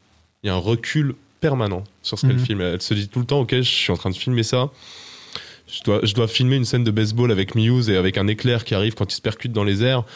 euh, autant qu'il se percute dans les airs à 15 mètres de haut, quoi. Ah, je tu trouve- vois, ouais, c'est tout le temps ça. Moi, c'est plutôt dans les scènes entre Edward et Bella où je trouve c'est là que tu sens Ah que ouais. c'est vraiment là qu'elle elle élève le matériel un petit peu de base, j'ai l'impression. Oh oui. Bah, De toute façon, les scènes entre Edouard et Bella, tu peux les mettre dans Sortine, ça marche. hein. Hmm. C'est, il y a le même filtre, il y a les mêmes, euh, les interactions un petit peu étranges, un petit peu. euh, Enfin, elle n'a pas changé de manière de réel entre Ah ouais, ouais. les, les seigneurs de Dogtown, les euh, 13 et puis Twilight. Non, mais c'est une femme qui est passionnée par les mots adolescents. pour moi. Ouais, pour moi, c'est Twilight, ça s'inscrit vraiment dans la continuité de, de Mm. Sortine. C'est pas, c'est pas du tout le même personnage, c'est pas le, exactement le même moment de la vie. C'est une autre personnalité, un autre cadre, mais c'est pourtant exactement la même étude de l'adolescence. Complètement, complètement. C'est bizarre que, Elle a été très blacklistée par Hollywood. ouais, Et euh, elle a été très vocale à ce sujet, justement. Elle disait Je comprends pas parce que c'est moi qui ai impulsé Twilight, j'ai ramené je sais pas combien de millions avec euh, un budget de temps, et puis après, ben, pour un homme, ça aurait lancé sa carrière, et moi, ça l'a détruite en fait, et on m'a plus rien donné d'autre derrière. après, elle aime toujours le cinéma? Euh, je crois plus. Ouais, Je crois pas. elle Enfin, veut vraiment plus en faire, quoi. Des quelques interviews. Après, j'en sais rien, hein, je la connais pas, cette, cette brave femme, mais des quelques interviews que j'ai pu voir d'elle euh, sur YouTube ou dans des magazines ou quoi que ce soit, elle, elle avait un certain. Pas dégoût du cinéma, mais un dégoût de l'industrie, très clairement. Ouais, ok. Autant elle nous revient dans, dans deux ans avec un film à 2 millions euh, produit par, les, par les, le Royaume-Uni qui va être incroyable. Hein. Euh, Peut-être. possible. Ah, alors j'ai regardé, elle a réalisé des choses après. Ah. Elle a, elle a fait, après le chaperon rouge, elle a fait Plush. Je sais pas ce que c'est. qui est un long métrage. Ma meilleure amie, je- il me semble que j'en avais entendu parler, mais je ne sais pas ce que c'est. Plush, apparemment, je ne sais pas. Elle a, elle a fait Miss Bala, alors je crois que c'est même pas sorti en France. En 2021, elle a fait Together No, je ne sais absolument pas ce que c'est. Je Et crois là, c'est pas encore sorti. Ça. peut-être, ouais, c'est 2021, donc c'est possible. Et euh, son dernier truc en réalisation, c'est cette année. C'est euh, Guillermo del Toro's Cabinet of Curiosities. Elle a fait un épisode Ah ouais. pour la série télé. Pour la série Netflix, là. Ouais, sur- Ah ouais. ça. Ah, pas mal. Donc c'est ouais, c'est assez chouette. Ah, parce qu'aucun de ces films dont tu as parlé euh, post-Twilight, j'ai- j'ai l'impression qu'ils ont été distribués en France. J'ai l'impression que. J'ai l'impression que c'est vraiment des choses qu'elle a fait Bala. parce qu'elle avait besoin de, de payer son loyer, quoi. Bah ouais, ouais. Thriller d'action. Sorti en 2019, remake d'un film améri- mexicain. Ok, c'est un film sur la drogue. J'aime j'aime beaucoup la scène où, euh, où Edward et Bella arrivent au lycée euh, en mode euh, Ben Affleck et Jello qui arrivent au Micromania, tu vois. C'est euh, lunettes de soleil, lunettes de soleil au ralenti. Là, c'est euh, Bobby Pattinson au top de sa forme, je trouve, dans cette scène. euh. C'est ça. Bah, il sourit les dans celle-là. les cheveux sont parfaits, les lunettes de soleil, le Uh-huh. sourire et tout. Tu te dis, ah. en plus, il est bien habillé, Edward, dans cette. Mais les même, manteaux, euh, les manteaux là avec le col, moi j'aime bien ça. Même Bella, il y, a un- il y a une progression qui est très intéressante à regarder dans, dans ses tenues euh, tout au long Des du, chemises à carreaux qu'elle a du métrage. En gros, elle commence vraiment avec le côté un peu, un peu boyish, un peu. euh, J'assume pas mon corps qui change, euh, je m'en fiche un peu, je suis au-dessus de tout ça, machin. Parce que elle est quand même un peu hashtag euh, not like other girls. Oui. Complètement. Et euh, Pas garçon manqué, mais un peu. voilà, elle renie un peu la féminité. Et puis bon, elle a un âge où elle s'en fiche un peu parce que justement, elle n'a pas encore fait l'expérience du premier amour et du désir. Et du coup, c'est vrai que ça lui vole à 12 000 pieds au-dessus de la tête. Mais bref, et du coup, donc c'est vrai qu'elle commence comme ça le, le film avec des, des- des vêtements très amples et une palette chromatique vraiment très terne. Et à mesure que sa relation avec Edouard euh, progresse, tu remarqueras que ses vêtements sont un peu plus près du corps et un peu plus. euh, pas pastel non plus, mais on n'est plus dans les couleurs euh, vraiment sombres et ternes du début. Et c'est pas. C'est pas tant une espèce de yassification comme on peut avoir les espèces de makeover dans Les Princesses Diaries et compagnie, mais c'est vraiment une, une jeune fille qui se rend compte qu'elle a un corps et qu'elle a envie de plaire à son copain et du coup elle essaie de se mettre un peu en valeur, mais elle le fait de façon très maladroite parce qu'elle n'est pas non plus très bien, très, très bien habillée, mais Ah, J'adorais comment elle était habillée, moi, quand j'étais ado. m'étonne pas. On aimait tous comment elle était habillée quand Ah ouais, elle était ado parce qu'on était tous en train de renier nos féminités aussi parce que c'était tellement nul d'être une fille et, d'aimer des trucs de fille parce qu'on était tout Ouais, le temps mais en train de justement- traîner avec les garçons. se faire Mais là, elle, euh, Ouais. en fait, c'est- un peu, c'est vrai que ce personnage, euh, comme tu disais, est pas comme toutes les autres filles. Et c'était un peu euh, l'héroïne qu'on voyait partout, l'espèce de Marius qu'on voyait partout euh, à l'époque. Oh, je dirais pas que c'est une Marissou non plus. Ah ouais? Moi, Mm, c'était- pas tant que ça. Un- Il y a pire. Ouais, ouais c'est vrai, il y a pire. Il y a pire, t'as raison. Euh, bah, Bella, c'était un peu le, le juste milieu euh, entre la, la fille féminine avec ses, en guillemets, hein, voilà, tout ce que je dis à prendre avec des pincettes, avec ses longs cheveux euh, bouclés, mais à perfection. D'ailleurs, pour l'anecdote, Kristen Stewart portait une demi-perruque pour faire extension. C'est pas ses vrais cheveux, parce que je pense que c'est impossible d'avoir de tels cheveux naturellement. Ils sont beaucoup trop beaux. Elle avait ces espèces de longs cheveux euh, trop beaux, bien coiffés naturellement, avec ce côté justement euh, jean, euh, chemise un peu large et tout. Donc, je trouve qu'elle est vraiment euh, sur l'idéal féminin qu'on cherchait à être euh, à l'époque dans ma génération. Mm. C'était Mm. vraiment, enfin moi je me souviens, je m'étais dit waouh, mais je veux ressembler à cette fille. Bon, au-delà du Et fait puis elle avait quand même un côté féminin, euh, Ouais. alors à prendre à de, avec de très très grosses guillemets. On est en 2008. hein, mes, mes propos sont à mettre en 2008. C'est-à-dire que euh, elle avait le côté garçon manqué, enfin pas garçon manqué, mais euh, pas trop féminin physiquement. Euh, dans les vêtements et dans le fait qu'elle se maquille pas et blablabla, mais d'un autre côté, elle correspondait pas à l'archétype qu'on peut avoir maintenant des personnages qui s'habillent comme ça dans certains métrages, où euh, c'était pas une forte tête, elle avait pas une méga personnalité, et elle était pas toujours en train de traîner avec les garçons et machin, etc. C'est pas, c'était pas non plus un espèce de garçon manqué, enfin, c'était pas non plus la vision euh, un peu parfois fantasmée des, des réalisateurs masculins. euh, Oh waouh, je vais avoir un gar- une fille garçon manqué, mais qui est quand même vachement bonne quand elle met un t-shirt serré, quoi. Enfin, Ouais, c'est vrai qu'elle est pas du tout comme ça, Bella. Et, et son elle est vraiment sur un équilibre vachement chouette. Elle est sur. Ouais, je suis totalement d'accord et je pense que c'est ça aussi qui a fait, euh, qui a contribué euh, au succès Twilight parce que beaucoup d'adolescentes se sont reconnues en Bella, en l'image que donnait Bella à travers euh, son, son look. Bon, Oui, Kristen elle Stewart est- est... super jolie donc t'as envie de lui ressembler. Elle a ces espèces de cheveux de princesse magnifiques et, et elle a ses vêtements euh, jeans, basket, euh, un peu neutres entre guillemets. Bon, elle est quand même vachement bien habillée, je trouve. À l'époque, je voulais trop avoir les mêmes pulls qu'elle. Mais ouais, il y, a- il y a cette espèce d'équilibre assez intéressant au niveau de la féminité qui, je pense, a quand même vachement plu aux adolescentes à l'époque. Ma famille et moi sommes différents de nos semblables. Nous ne chassons que les animaux. Nous avons appris à contrôler notre soif. Mais toi et ton auteur sont comme une drogue pour moi. Tu es ma dose d'héroïne. Qu'est-ce que vous pensez de la famille Cullen? Carlyle, c'est un, un- un mec qui sort de, de Final Fantasy. On dirait qu'ils sortent tous Tous d'un. de Final Non, Fantasy. non, ouais. On dirait une sorte de, de, ouais, de, de cinématique quand on les voit débarquer. Non, mais en plus, ils ont cette espèce de, de maquillage. Carlyle et, et surtout Rosalie, euh, du coup, qui est jouée par Nikki Reed, qui est quand même une fille qui n'est absolument pas pâle de base et qui est complètement brune. Donc, avec ses, ses cheveux blonds et son fond de teint beaucoup trop clair, c'est vraiment bizarre. Il y a ce côté euh, complètement. Alors, à la fois ridicule parce qu'on sent que la, fille est euh, sous trois, sous trois couches de fond de teint et en même temps il y a toujours ce côté un peu irréel justement on sait pas vraiment d'où ils viennent ils, arrivent en étant collés l'un à l'autre euh, dans une démarche bizarre. Il y a Alice, elle arrive à la cantine, elle fait un pas de danse. Enfin, c'est complètement surréaliste. Et bon, c'est. Je sais plus comment je percevais ça quand j'étais ado. En plus, ils arrivent, euh, il y en a enfin, ils arrivent avec voiture de sport et l'autre avec 4x4. Enfin, le.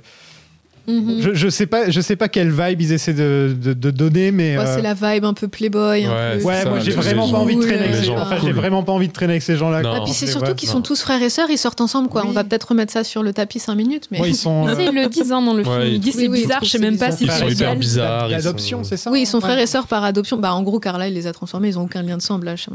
Ouais. Techniquement, c'est leur père vampire, donc ils sont une famille, mais effectivement, euh, les, enfants sortent ensemble quoi. Donc euh, Hmm. En, Ouais. tout, en tout cas, il y a, il y a beaucoup de personnages, mais il y en a un qui sert absolument à rien.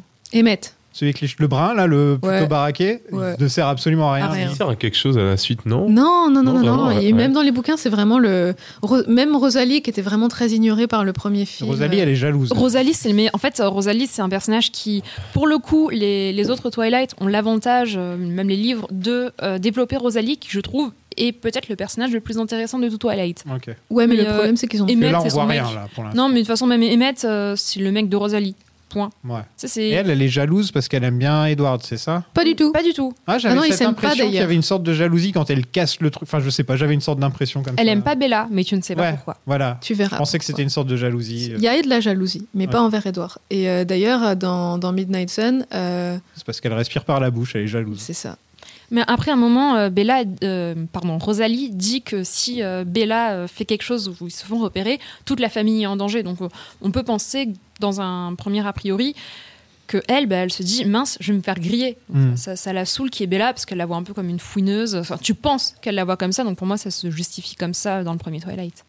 La Rosalie du film, elle me plaît pas. Moi, je pense que Nicky Reed était un très mauvais choix de casting. Non, mais je suis d'accord. Et j'adore Nicky Reed, hein, mais Ouais, mais pas pour celui- pas, pas du pour tout Rosalie. le bon personnage. Ouais, je lisais que dans les bouquins, c'est censé être la plus belle fille de la Terre Ouais. ou un truc comme ça. Déjà, Ouais, c'est elle est, ma- elle est très jolie, hein, Nicky Reed. Oui, oui, elle est- c'est mais pas la euh, question. c'est mais- pas non- t'as pas l'impression qu'elle qu'elle qu'elle vient d'un autre univers tellement elle Non, est voilà. magnifique quoi. et en plus l'espèce donc elle, a- elle avait pas une perruque dans le premier mais elle est très mal peroxydée ils lui ont foutu euh, de la pâte à pizza à la place du fond de teint parce qu'elle est pas assez enfin sa couleur de peau est vraiment loin d'être très pâle et, euh, pff, et, et merde quoi elle a 30 ans quoi je sais pas si elle avait vraiment 30 ans, euh, mais elle a vraiment la tête d'avoir quelqu'un qui a 30 ans. Et pour Mhm. quelqu'un qui doit passer, se faire passer pour quelqu'un qui a 17-18 ans d'âge, c'est pas possible. Non, mais même ses vêtements, je trouve qu'il y a le, le- tout le choix, toute la direction artistique autour du personnage de Rosalie est mauvaise pour moi. Mhm. Même les, les vêtements la mettent pas en valeur. Mais c'est assez représentatif de ce que Meyer pense de Rosalie, parce que justement, quand tu lis Midnight Sun, tu, tu vois bien que Stéphanie Meyer, elle a un certain dédain envers Rosalie, envers sa féminité, sa beauté, euh,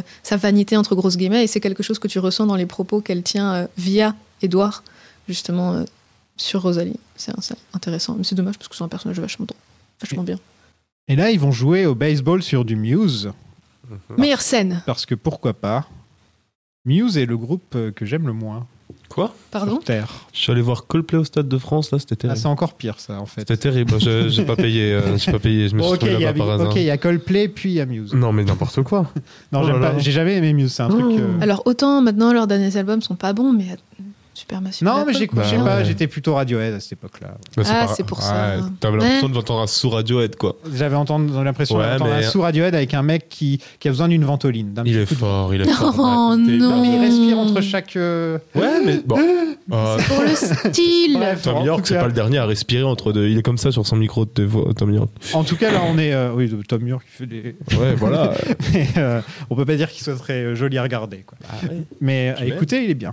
Il y a les méchants vampires qui arrivent au ralenti. Je les trouve complètement ridicules et sans charisme, les trois. Bah, c'est le Black Eyed Peas, quoi. Vra- voilà. Ouais. C'est c'est ça, c'est les Black Eyed Peas. Oui, oui, non, mais vraiment, quand tu regardes, c'est vraiment les Black Eyed Peas. T'as Fergie, t'as- enfin, vraiment, c'est. Je pense. Je pense Mais je me demande jusqu'à quel point c'était pas fait exprès. Et c'est. Ah, mais dommage pour parce moi, que c'est j'ai- exprès. J'aimais bien le premier degré. hein. j'ai- J'aimais beaucoup le film jusque-là.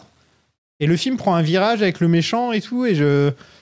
J'ai moins aimé la fin, quoi. Enfin, j'ai moins accroché au dernier acte. En tout cas, à partir de ce moment-là, en fait, j'aurais préféré que ce soit entièrement sur Bella et Edward, euh, n'y ait pas de, qu'il y ait pas d'histoire d'autres vampires. euh. T'as pas aimé les motivations du méchant? Si, ok, il a attiré parce que l'odeur et tout, euh, voilà. Ouais. Elle sent bon. Non, mais il a faim, il a la dalle. Il a la dalle. On te met un super beau burger euh, avec tous tes ingrédients préférés Il devant toi. traverse, il traverse le pays pour aller, c'est ça, hein, parce Mm. qu'elle est dans le sud. Bah, Il y a des gens qui traversent des pays entiers pour manger des, des choses, En euh, courant. des plats particuliers. Oh, bah, en courant, c'est parce qu'il a les capacités physiques. Vraiment, les Black Eyed Peas, en vrai. Enfin, vraiment, quand tu regardes, c'est sûr que l'inspiration est là. Franchement, pour moi, c'est assumé. Hein. En fait, ils glissent. Je crois qu'ils glissent. ils, sur ils les ont mis sur un tapis roulant. Ouais, c'est ça. Littéralement. Ah ouais, ouais, c'est ça. J'avais. Parlez dans les Je me souviens, je l'avais lu. euh. Mais je, je savais pas qu'ils étaient vraiment mis sur un tapis roulant. Ah ouais, si, si. Comment Ils sont sur des tapis roulants. C'est génial comme idée. En vrai, c'est génial. Mais c'est arrivé, ce plan est fou. En vrai, ce plan, ce plan est fou. Le... En fait, Mais c'est- des rockstars qui arrivent sur scène. C'est vraiment des C'est rockstars. vraiment les rockstars qui arrivent Ouais, sur scène. Alors on dit en rigolant c'est le Black Eyed Peas et tout, mais pour moi ça s'inscrit justement dans le côté euh, pop culture de, de hum, Catherine Hardwick qui avait fait 13 avant, qui euh, on l'avait reproché d'être filmé comme un truc MTV. Ouais. Euh, pour moi c'est toujours cette, ces mêmes références avec le, le côté rockstar.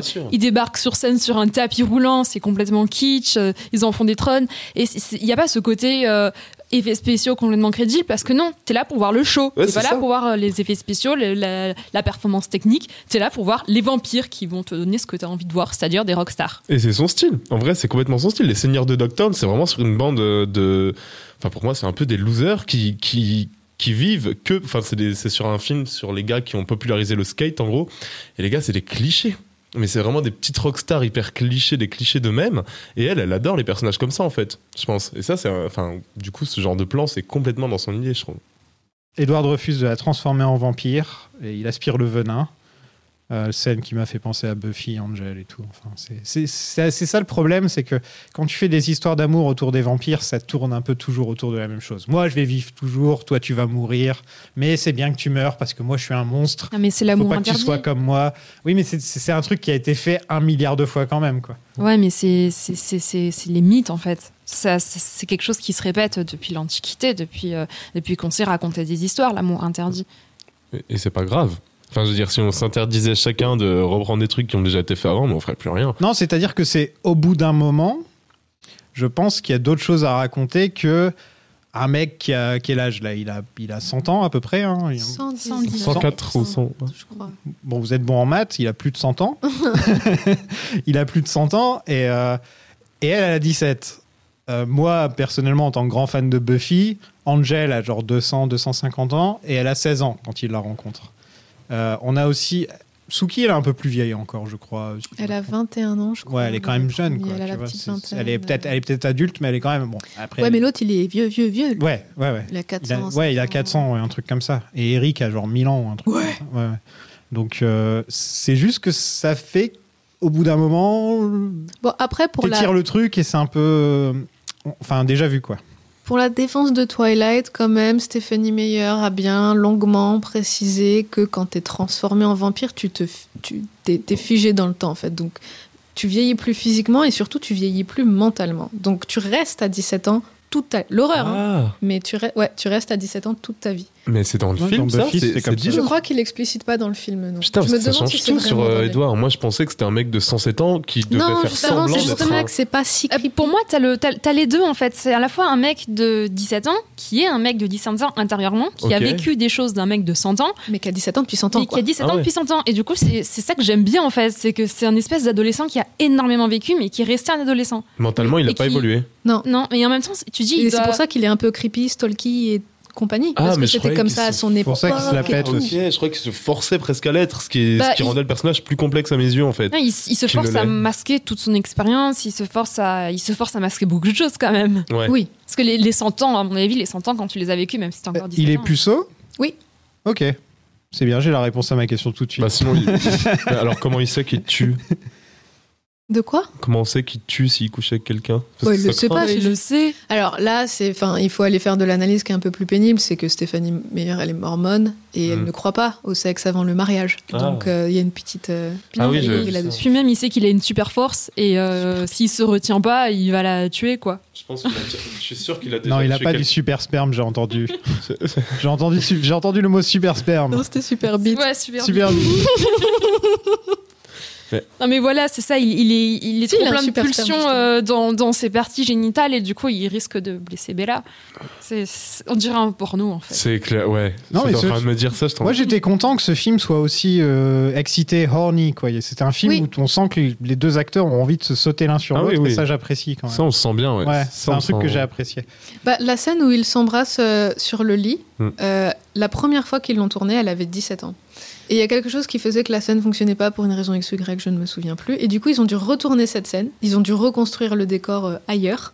Et euh, elle a pas le même costume, elle a pas la même coiffure, machin. Là, elle avait de nouveau, elle avait de nouveau 18 ans, bah oui, bien sûr. Elle avait 18 elle a eu 18 ans entre temps. Ils ont retourné la scène et elle était, elle était beaucoup plus. euh, Enfin, il y avait beaucoup plus de physicalité entre les deux acteurs parce que du coup, ils se sentaient autorisés manifestement de faire quelque chose qui les rendait un peu timides à la base, justement à cause de la différence d'âge. Et euh, voilà. Et il y a aussi le côté où, il se fait tirer par des câbles pour vraiment montrer qu'il retient sa pulsion et tout. L'explication de Bella qui est tombée dans les escaliers et qui a traversé une fenêtre. J'ai mis pause et j'ai rigolé pendant une minute. Oui, bon, on parce peut qu'ils pas. te mettent une sorte de flash où tu la vois genre la fenêtre, il y a la fenêtre qui explose et tout. J'ai rigolé parce que je me suis dit, il y a des gens qui vont vraiment croire qu'elle est tombée sur deux étages et qu'elle a traversé la fenêtre et qu'elle s'est cassé la jambe. Et puis il va savoir pourquoi il y avait la famille euh, d'Edouard juste à ce moment-là dans la rue. Bon, on peut pas tout excuser dans le J'étais film. tellement rigolé parce que c'était super premier degré dans la manière où c'était présenté et pour moi c'était enfin c'était censé être drôle quoi Non, ça fait très comédie En même temps, quand c'est vrai que quand t'es ado, pour la défense du film, on te ressort un truc énorme. Toi, tu ressors des excuses absolument énormes. Tu te dis, ouais, ça passe, tu vois. Ouais, mais là, c'est pas l'ado qui sort l'excuse. Non, mais oui, justement, c'est pour ça que Twilight s'adresse aux ados et ne cherche pas à faire plus loin dans le cas. C'est, c'est oh, bon, euh, les ados, ils vont y croire, quoi. Ouais.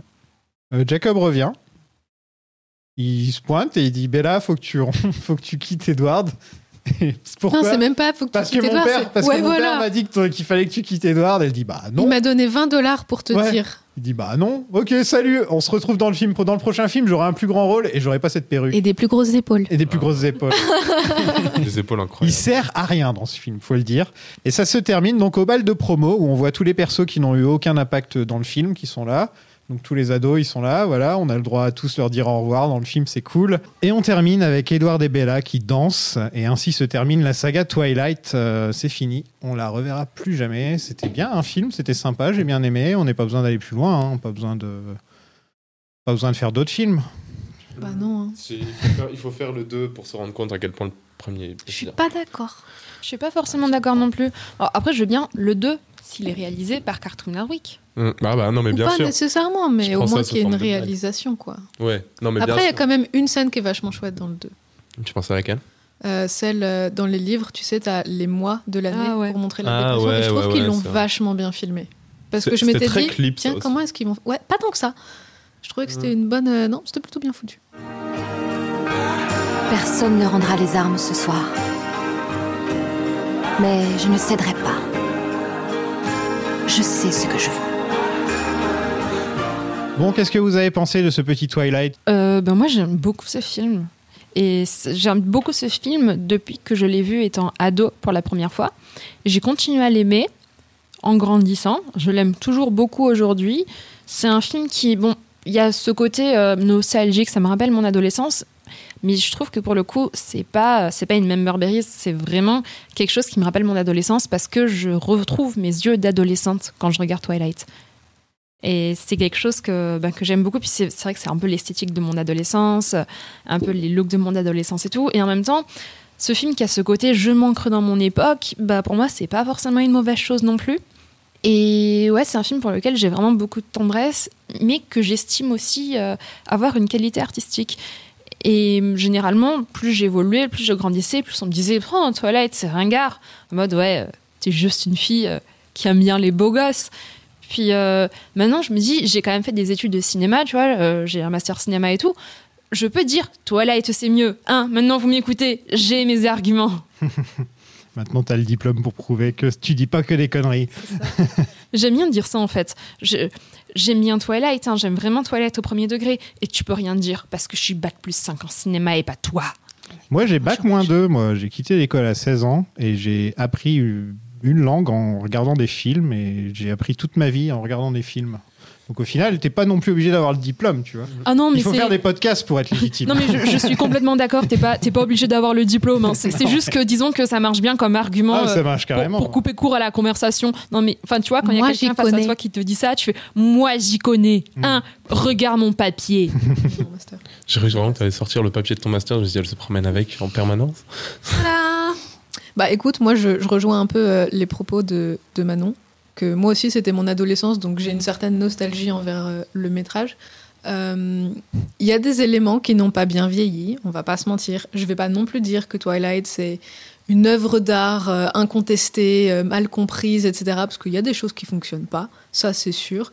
Maintenant, euh, je pense qu'il faut arrêter de vouloir lui jeter la pierre, de chercher des choses qui n'y sont pas et simplement apprécier le film pour adolescents que ça a été, l'impact culturel que ça a eu et les propositions narratives, artistiques et émotionnelles que ça a pu euh, proposer à son époque. et voilà. Je pense que c'est pas un mauvais film, loin de là, c'est même un bon film. N'allons pas jusqu'à dire que c'est un très très très bon film non plus, mais euh, voilà, ça a propulsé des acteurs, ça a proposé une histoire, et des fois, faut pas aller chercher beaucoup plus loin, quoi.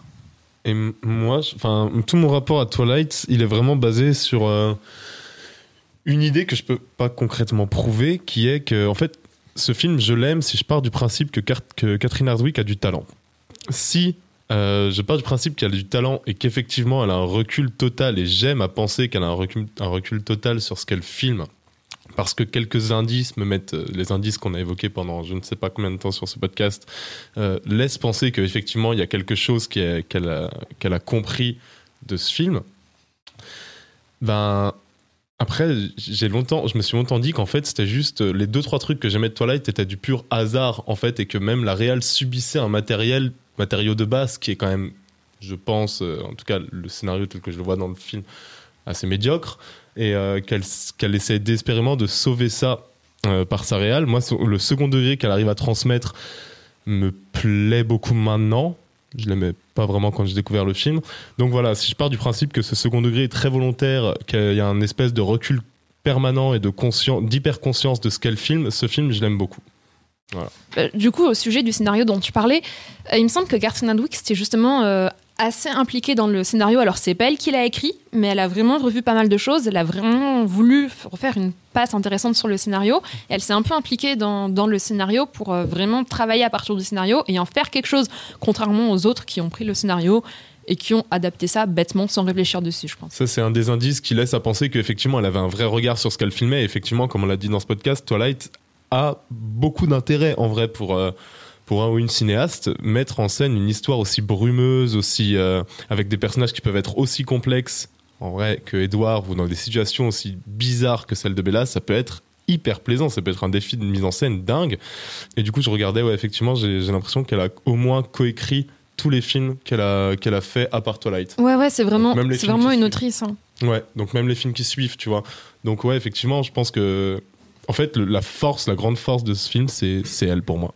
Bah, après, ce qui est toujours très appréciable aussi dans, dans la réalisation de ce Twilight, elle- que ce soit propre à Hardwick ou, ou à n'importe quel cinéaste compétent, c'est que on ressent quand même que, en dépit de tout ce que le livre pouvait avoir d'un peu cringe, elle a un énorme respect pour le bouquin de base et elle a une affection incroyable pour le bouquin de base et ça se ressent très profondément dans sa mise en scène, euh, l'attention qu'elle a mise à trouver les décors. Elle a vraiment cherché très très longtemps ses décors, à trouver le bon casting, à avoir la bonne alchimie. Et même on parlait de scénario, elle a pas mal touché au scénario elle-même, mais elle l'a aussi euh, permis aux acteurs de vraiment le faire sien. Quoi. Elle, euh, elle a permis à Kristen Stewart et Robert Pattinson de modifier certaines répliques, de changer des trucs si ça leur allait pas, enfin vraiment de- d'en faire un objet qui appartienne à tout le monde. Et ça, c'est quelque chose qui aussi se retrouve dans des interviews euh, des premiers temps avec Kristen Stewart, Robert Pattinson et compagnie. Ils le disent, ils ont, ils ont dit on n'a pas fait un phénomène, on a fait un film, on l'a fait avec tout ce qu'on avait et toute l'affection qu'on pouvait avoir pour. euh, pour le scénario, pour le projet, etc. Et bon, bah, ça a donné ce que ça a donné. Et je pense que c'est aussi pour ça que le film a super bien marché. C'est pas uniquement parce que c'est une romance sexy avec des vampires.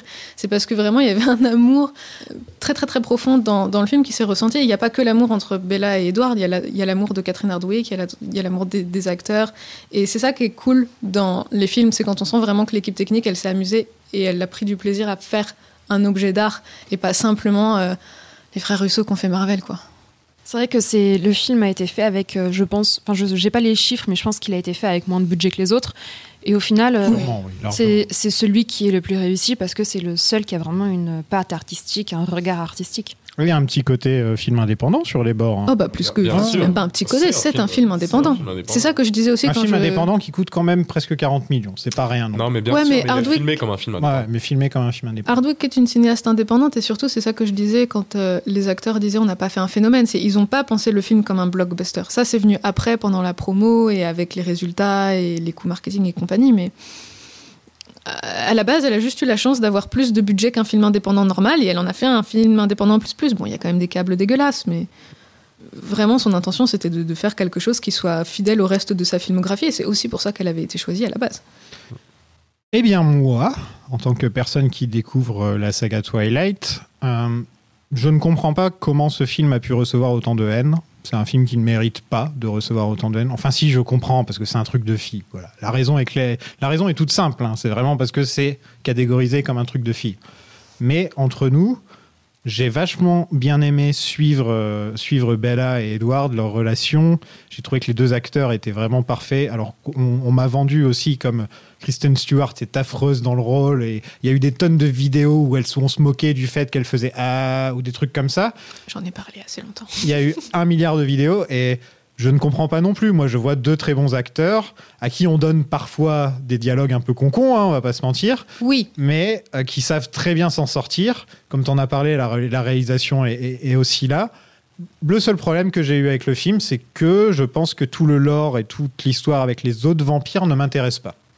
C'est, je ne trouve pas que les vampires, en tant que tels, dans ce monde, ils sont aussi intéressants que les vampires que j'ai pu voir dans d'autres fictions. C'est ça que Bon courage pour la je suite. suis assez d'accord hein, là-dessus. Oui, bon courage. Et ouais, pour- si c'est pour bouffer donc que des histoires de familles qui s'affrontent entre vampires et vampires. Oh, euh, t'aurais de la chance que ce ouais. soit ça. Voilà. Bon, c'est après il y a aussi les loups-garous qui vont arriver. Bon, ça c'est encore autre chose. Et euh, je trouve qu'aussi que le le petit cliffhanger pourri à la fin gâche un peu le film. J'aurais préféré que ça reste sur Bella et Edward et qu'on soit pas obligé d'avoir la fille qui apparaît comme ça. euh, je trouvais que c'était un peu dommage, ça gâchait un peu la fin du film. J'aurais préféré que ça reste sur eux, vu que c'est un peu le thème du film, c'est les personnages principaux du film et tout. Euh, mais une bonne surprise quand même. Je vais pas le classer dans les grands films que j'ai fait dans le podcast, mais en tout cas, je le casse. Comment le- ça, Toilette, c'est pas mieux je que le classerai pas dans le bas non plus, quoi. Euh, C'est pas. euh, c'est pas. Enfin, il y, y a eu, il y a eu largement pire dans ce que j'ai, dans ce que j'ai fait dans le podcast. Et, euh, et en tout cas, ouais, merci beaucoup à vous trois d'être venus. Merci beaucoup. Ouais, merci, Merci à toi. C'était un plaisir. On peut vous retrouver où en ce moment, toi? Intercut sur euh, ou Intercut, on sait pas, sur, sur YouTube ou YouTube. Ouais, c'est ça. C'est- Clairement, c'est ça. ouais. Euh, écran large, Ouais. et- Axel? exactement. Et peut-être bientôt YouTube, euh, c'est un. Et bientôt peut-être YouTube. On verra. Et toi, Manon? Alors moi, c'est Sorosné fucking cinéphile. Et j'ai une chaîne YouTube que j'alimente tous les six mois exactement. Ok, ça s'appelle comment? Frankenslab. Mais il faut... Frankenslab. Oh, mais je connais. Quand je dis tous les six mois... Sérieux? Ouais. Quand je dis tous les six mois, par contre, c'est pas ironique. Hein. Je l'alimente vraiment tous les six mois. Ok. Eh bien, il était fort sympathique cet épisode sur Twilight, les amis.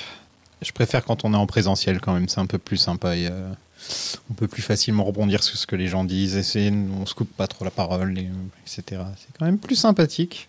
Un grand merci à nos contributeurs que j'aime d'amour. Euh, Claire Marceline, Michel Spike, le Gérard du Lagon Noir, Béa et Barbara, les maîtresses de Dracula, Luna Swan, Say the Blade, Lizzie contre les vampires, Van Alexis, Aurélien Cullen, Nandor d'abord, la comtesse Océane Bathory et Sébastien Morbius.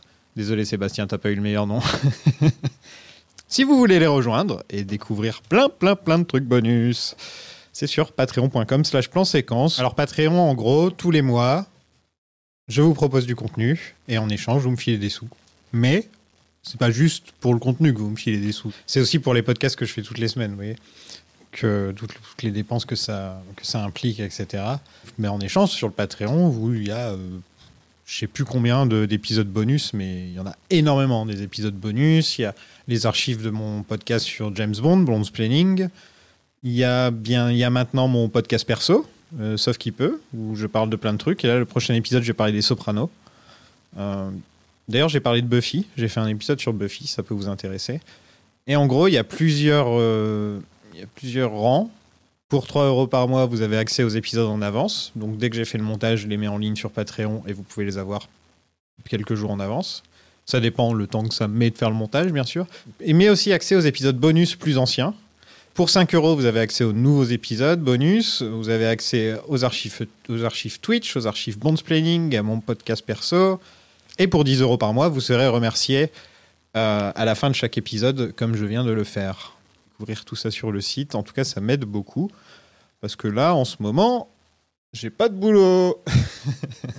Et au fait, si vous voulez découvrir des podcasts que j'ai déjà fait avant, parce que je sais qu'on s'ennuie un petit peu là cet été, hein, pour les gens qui restent, euh, qui restent en ville ou qui sont, qui sont forcés de d'avoir les enfants qui gueulent dans la voiture et qui ont besoin d'un podcast, tu vois. euh, bah, j'ai fait plein d'autres podcasts, dont un où j'ai fait euh, tous les films de super-héros qui existent, à part euh, un ou deux, et, et un, autre, un autre sur les films de David Lynch que je vous conseille.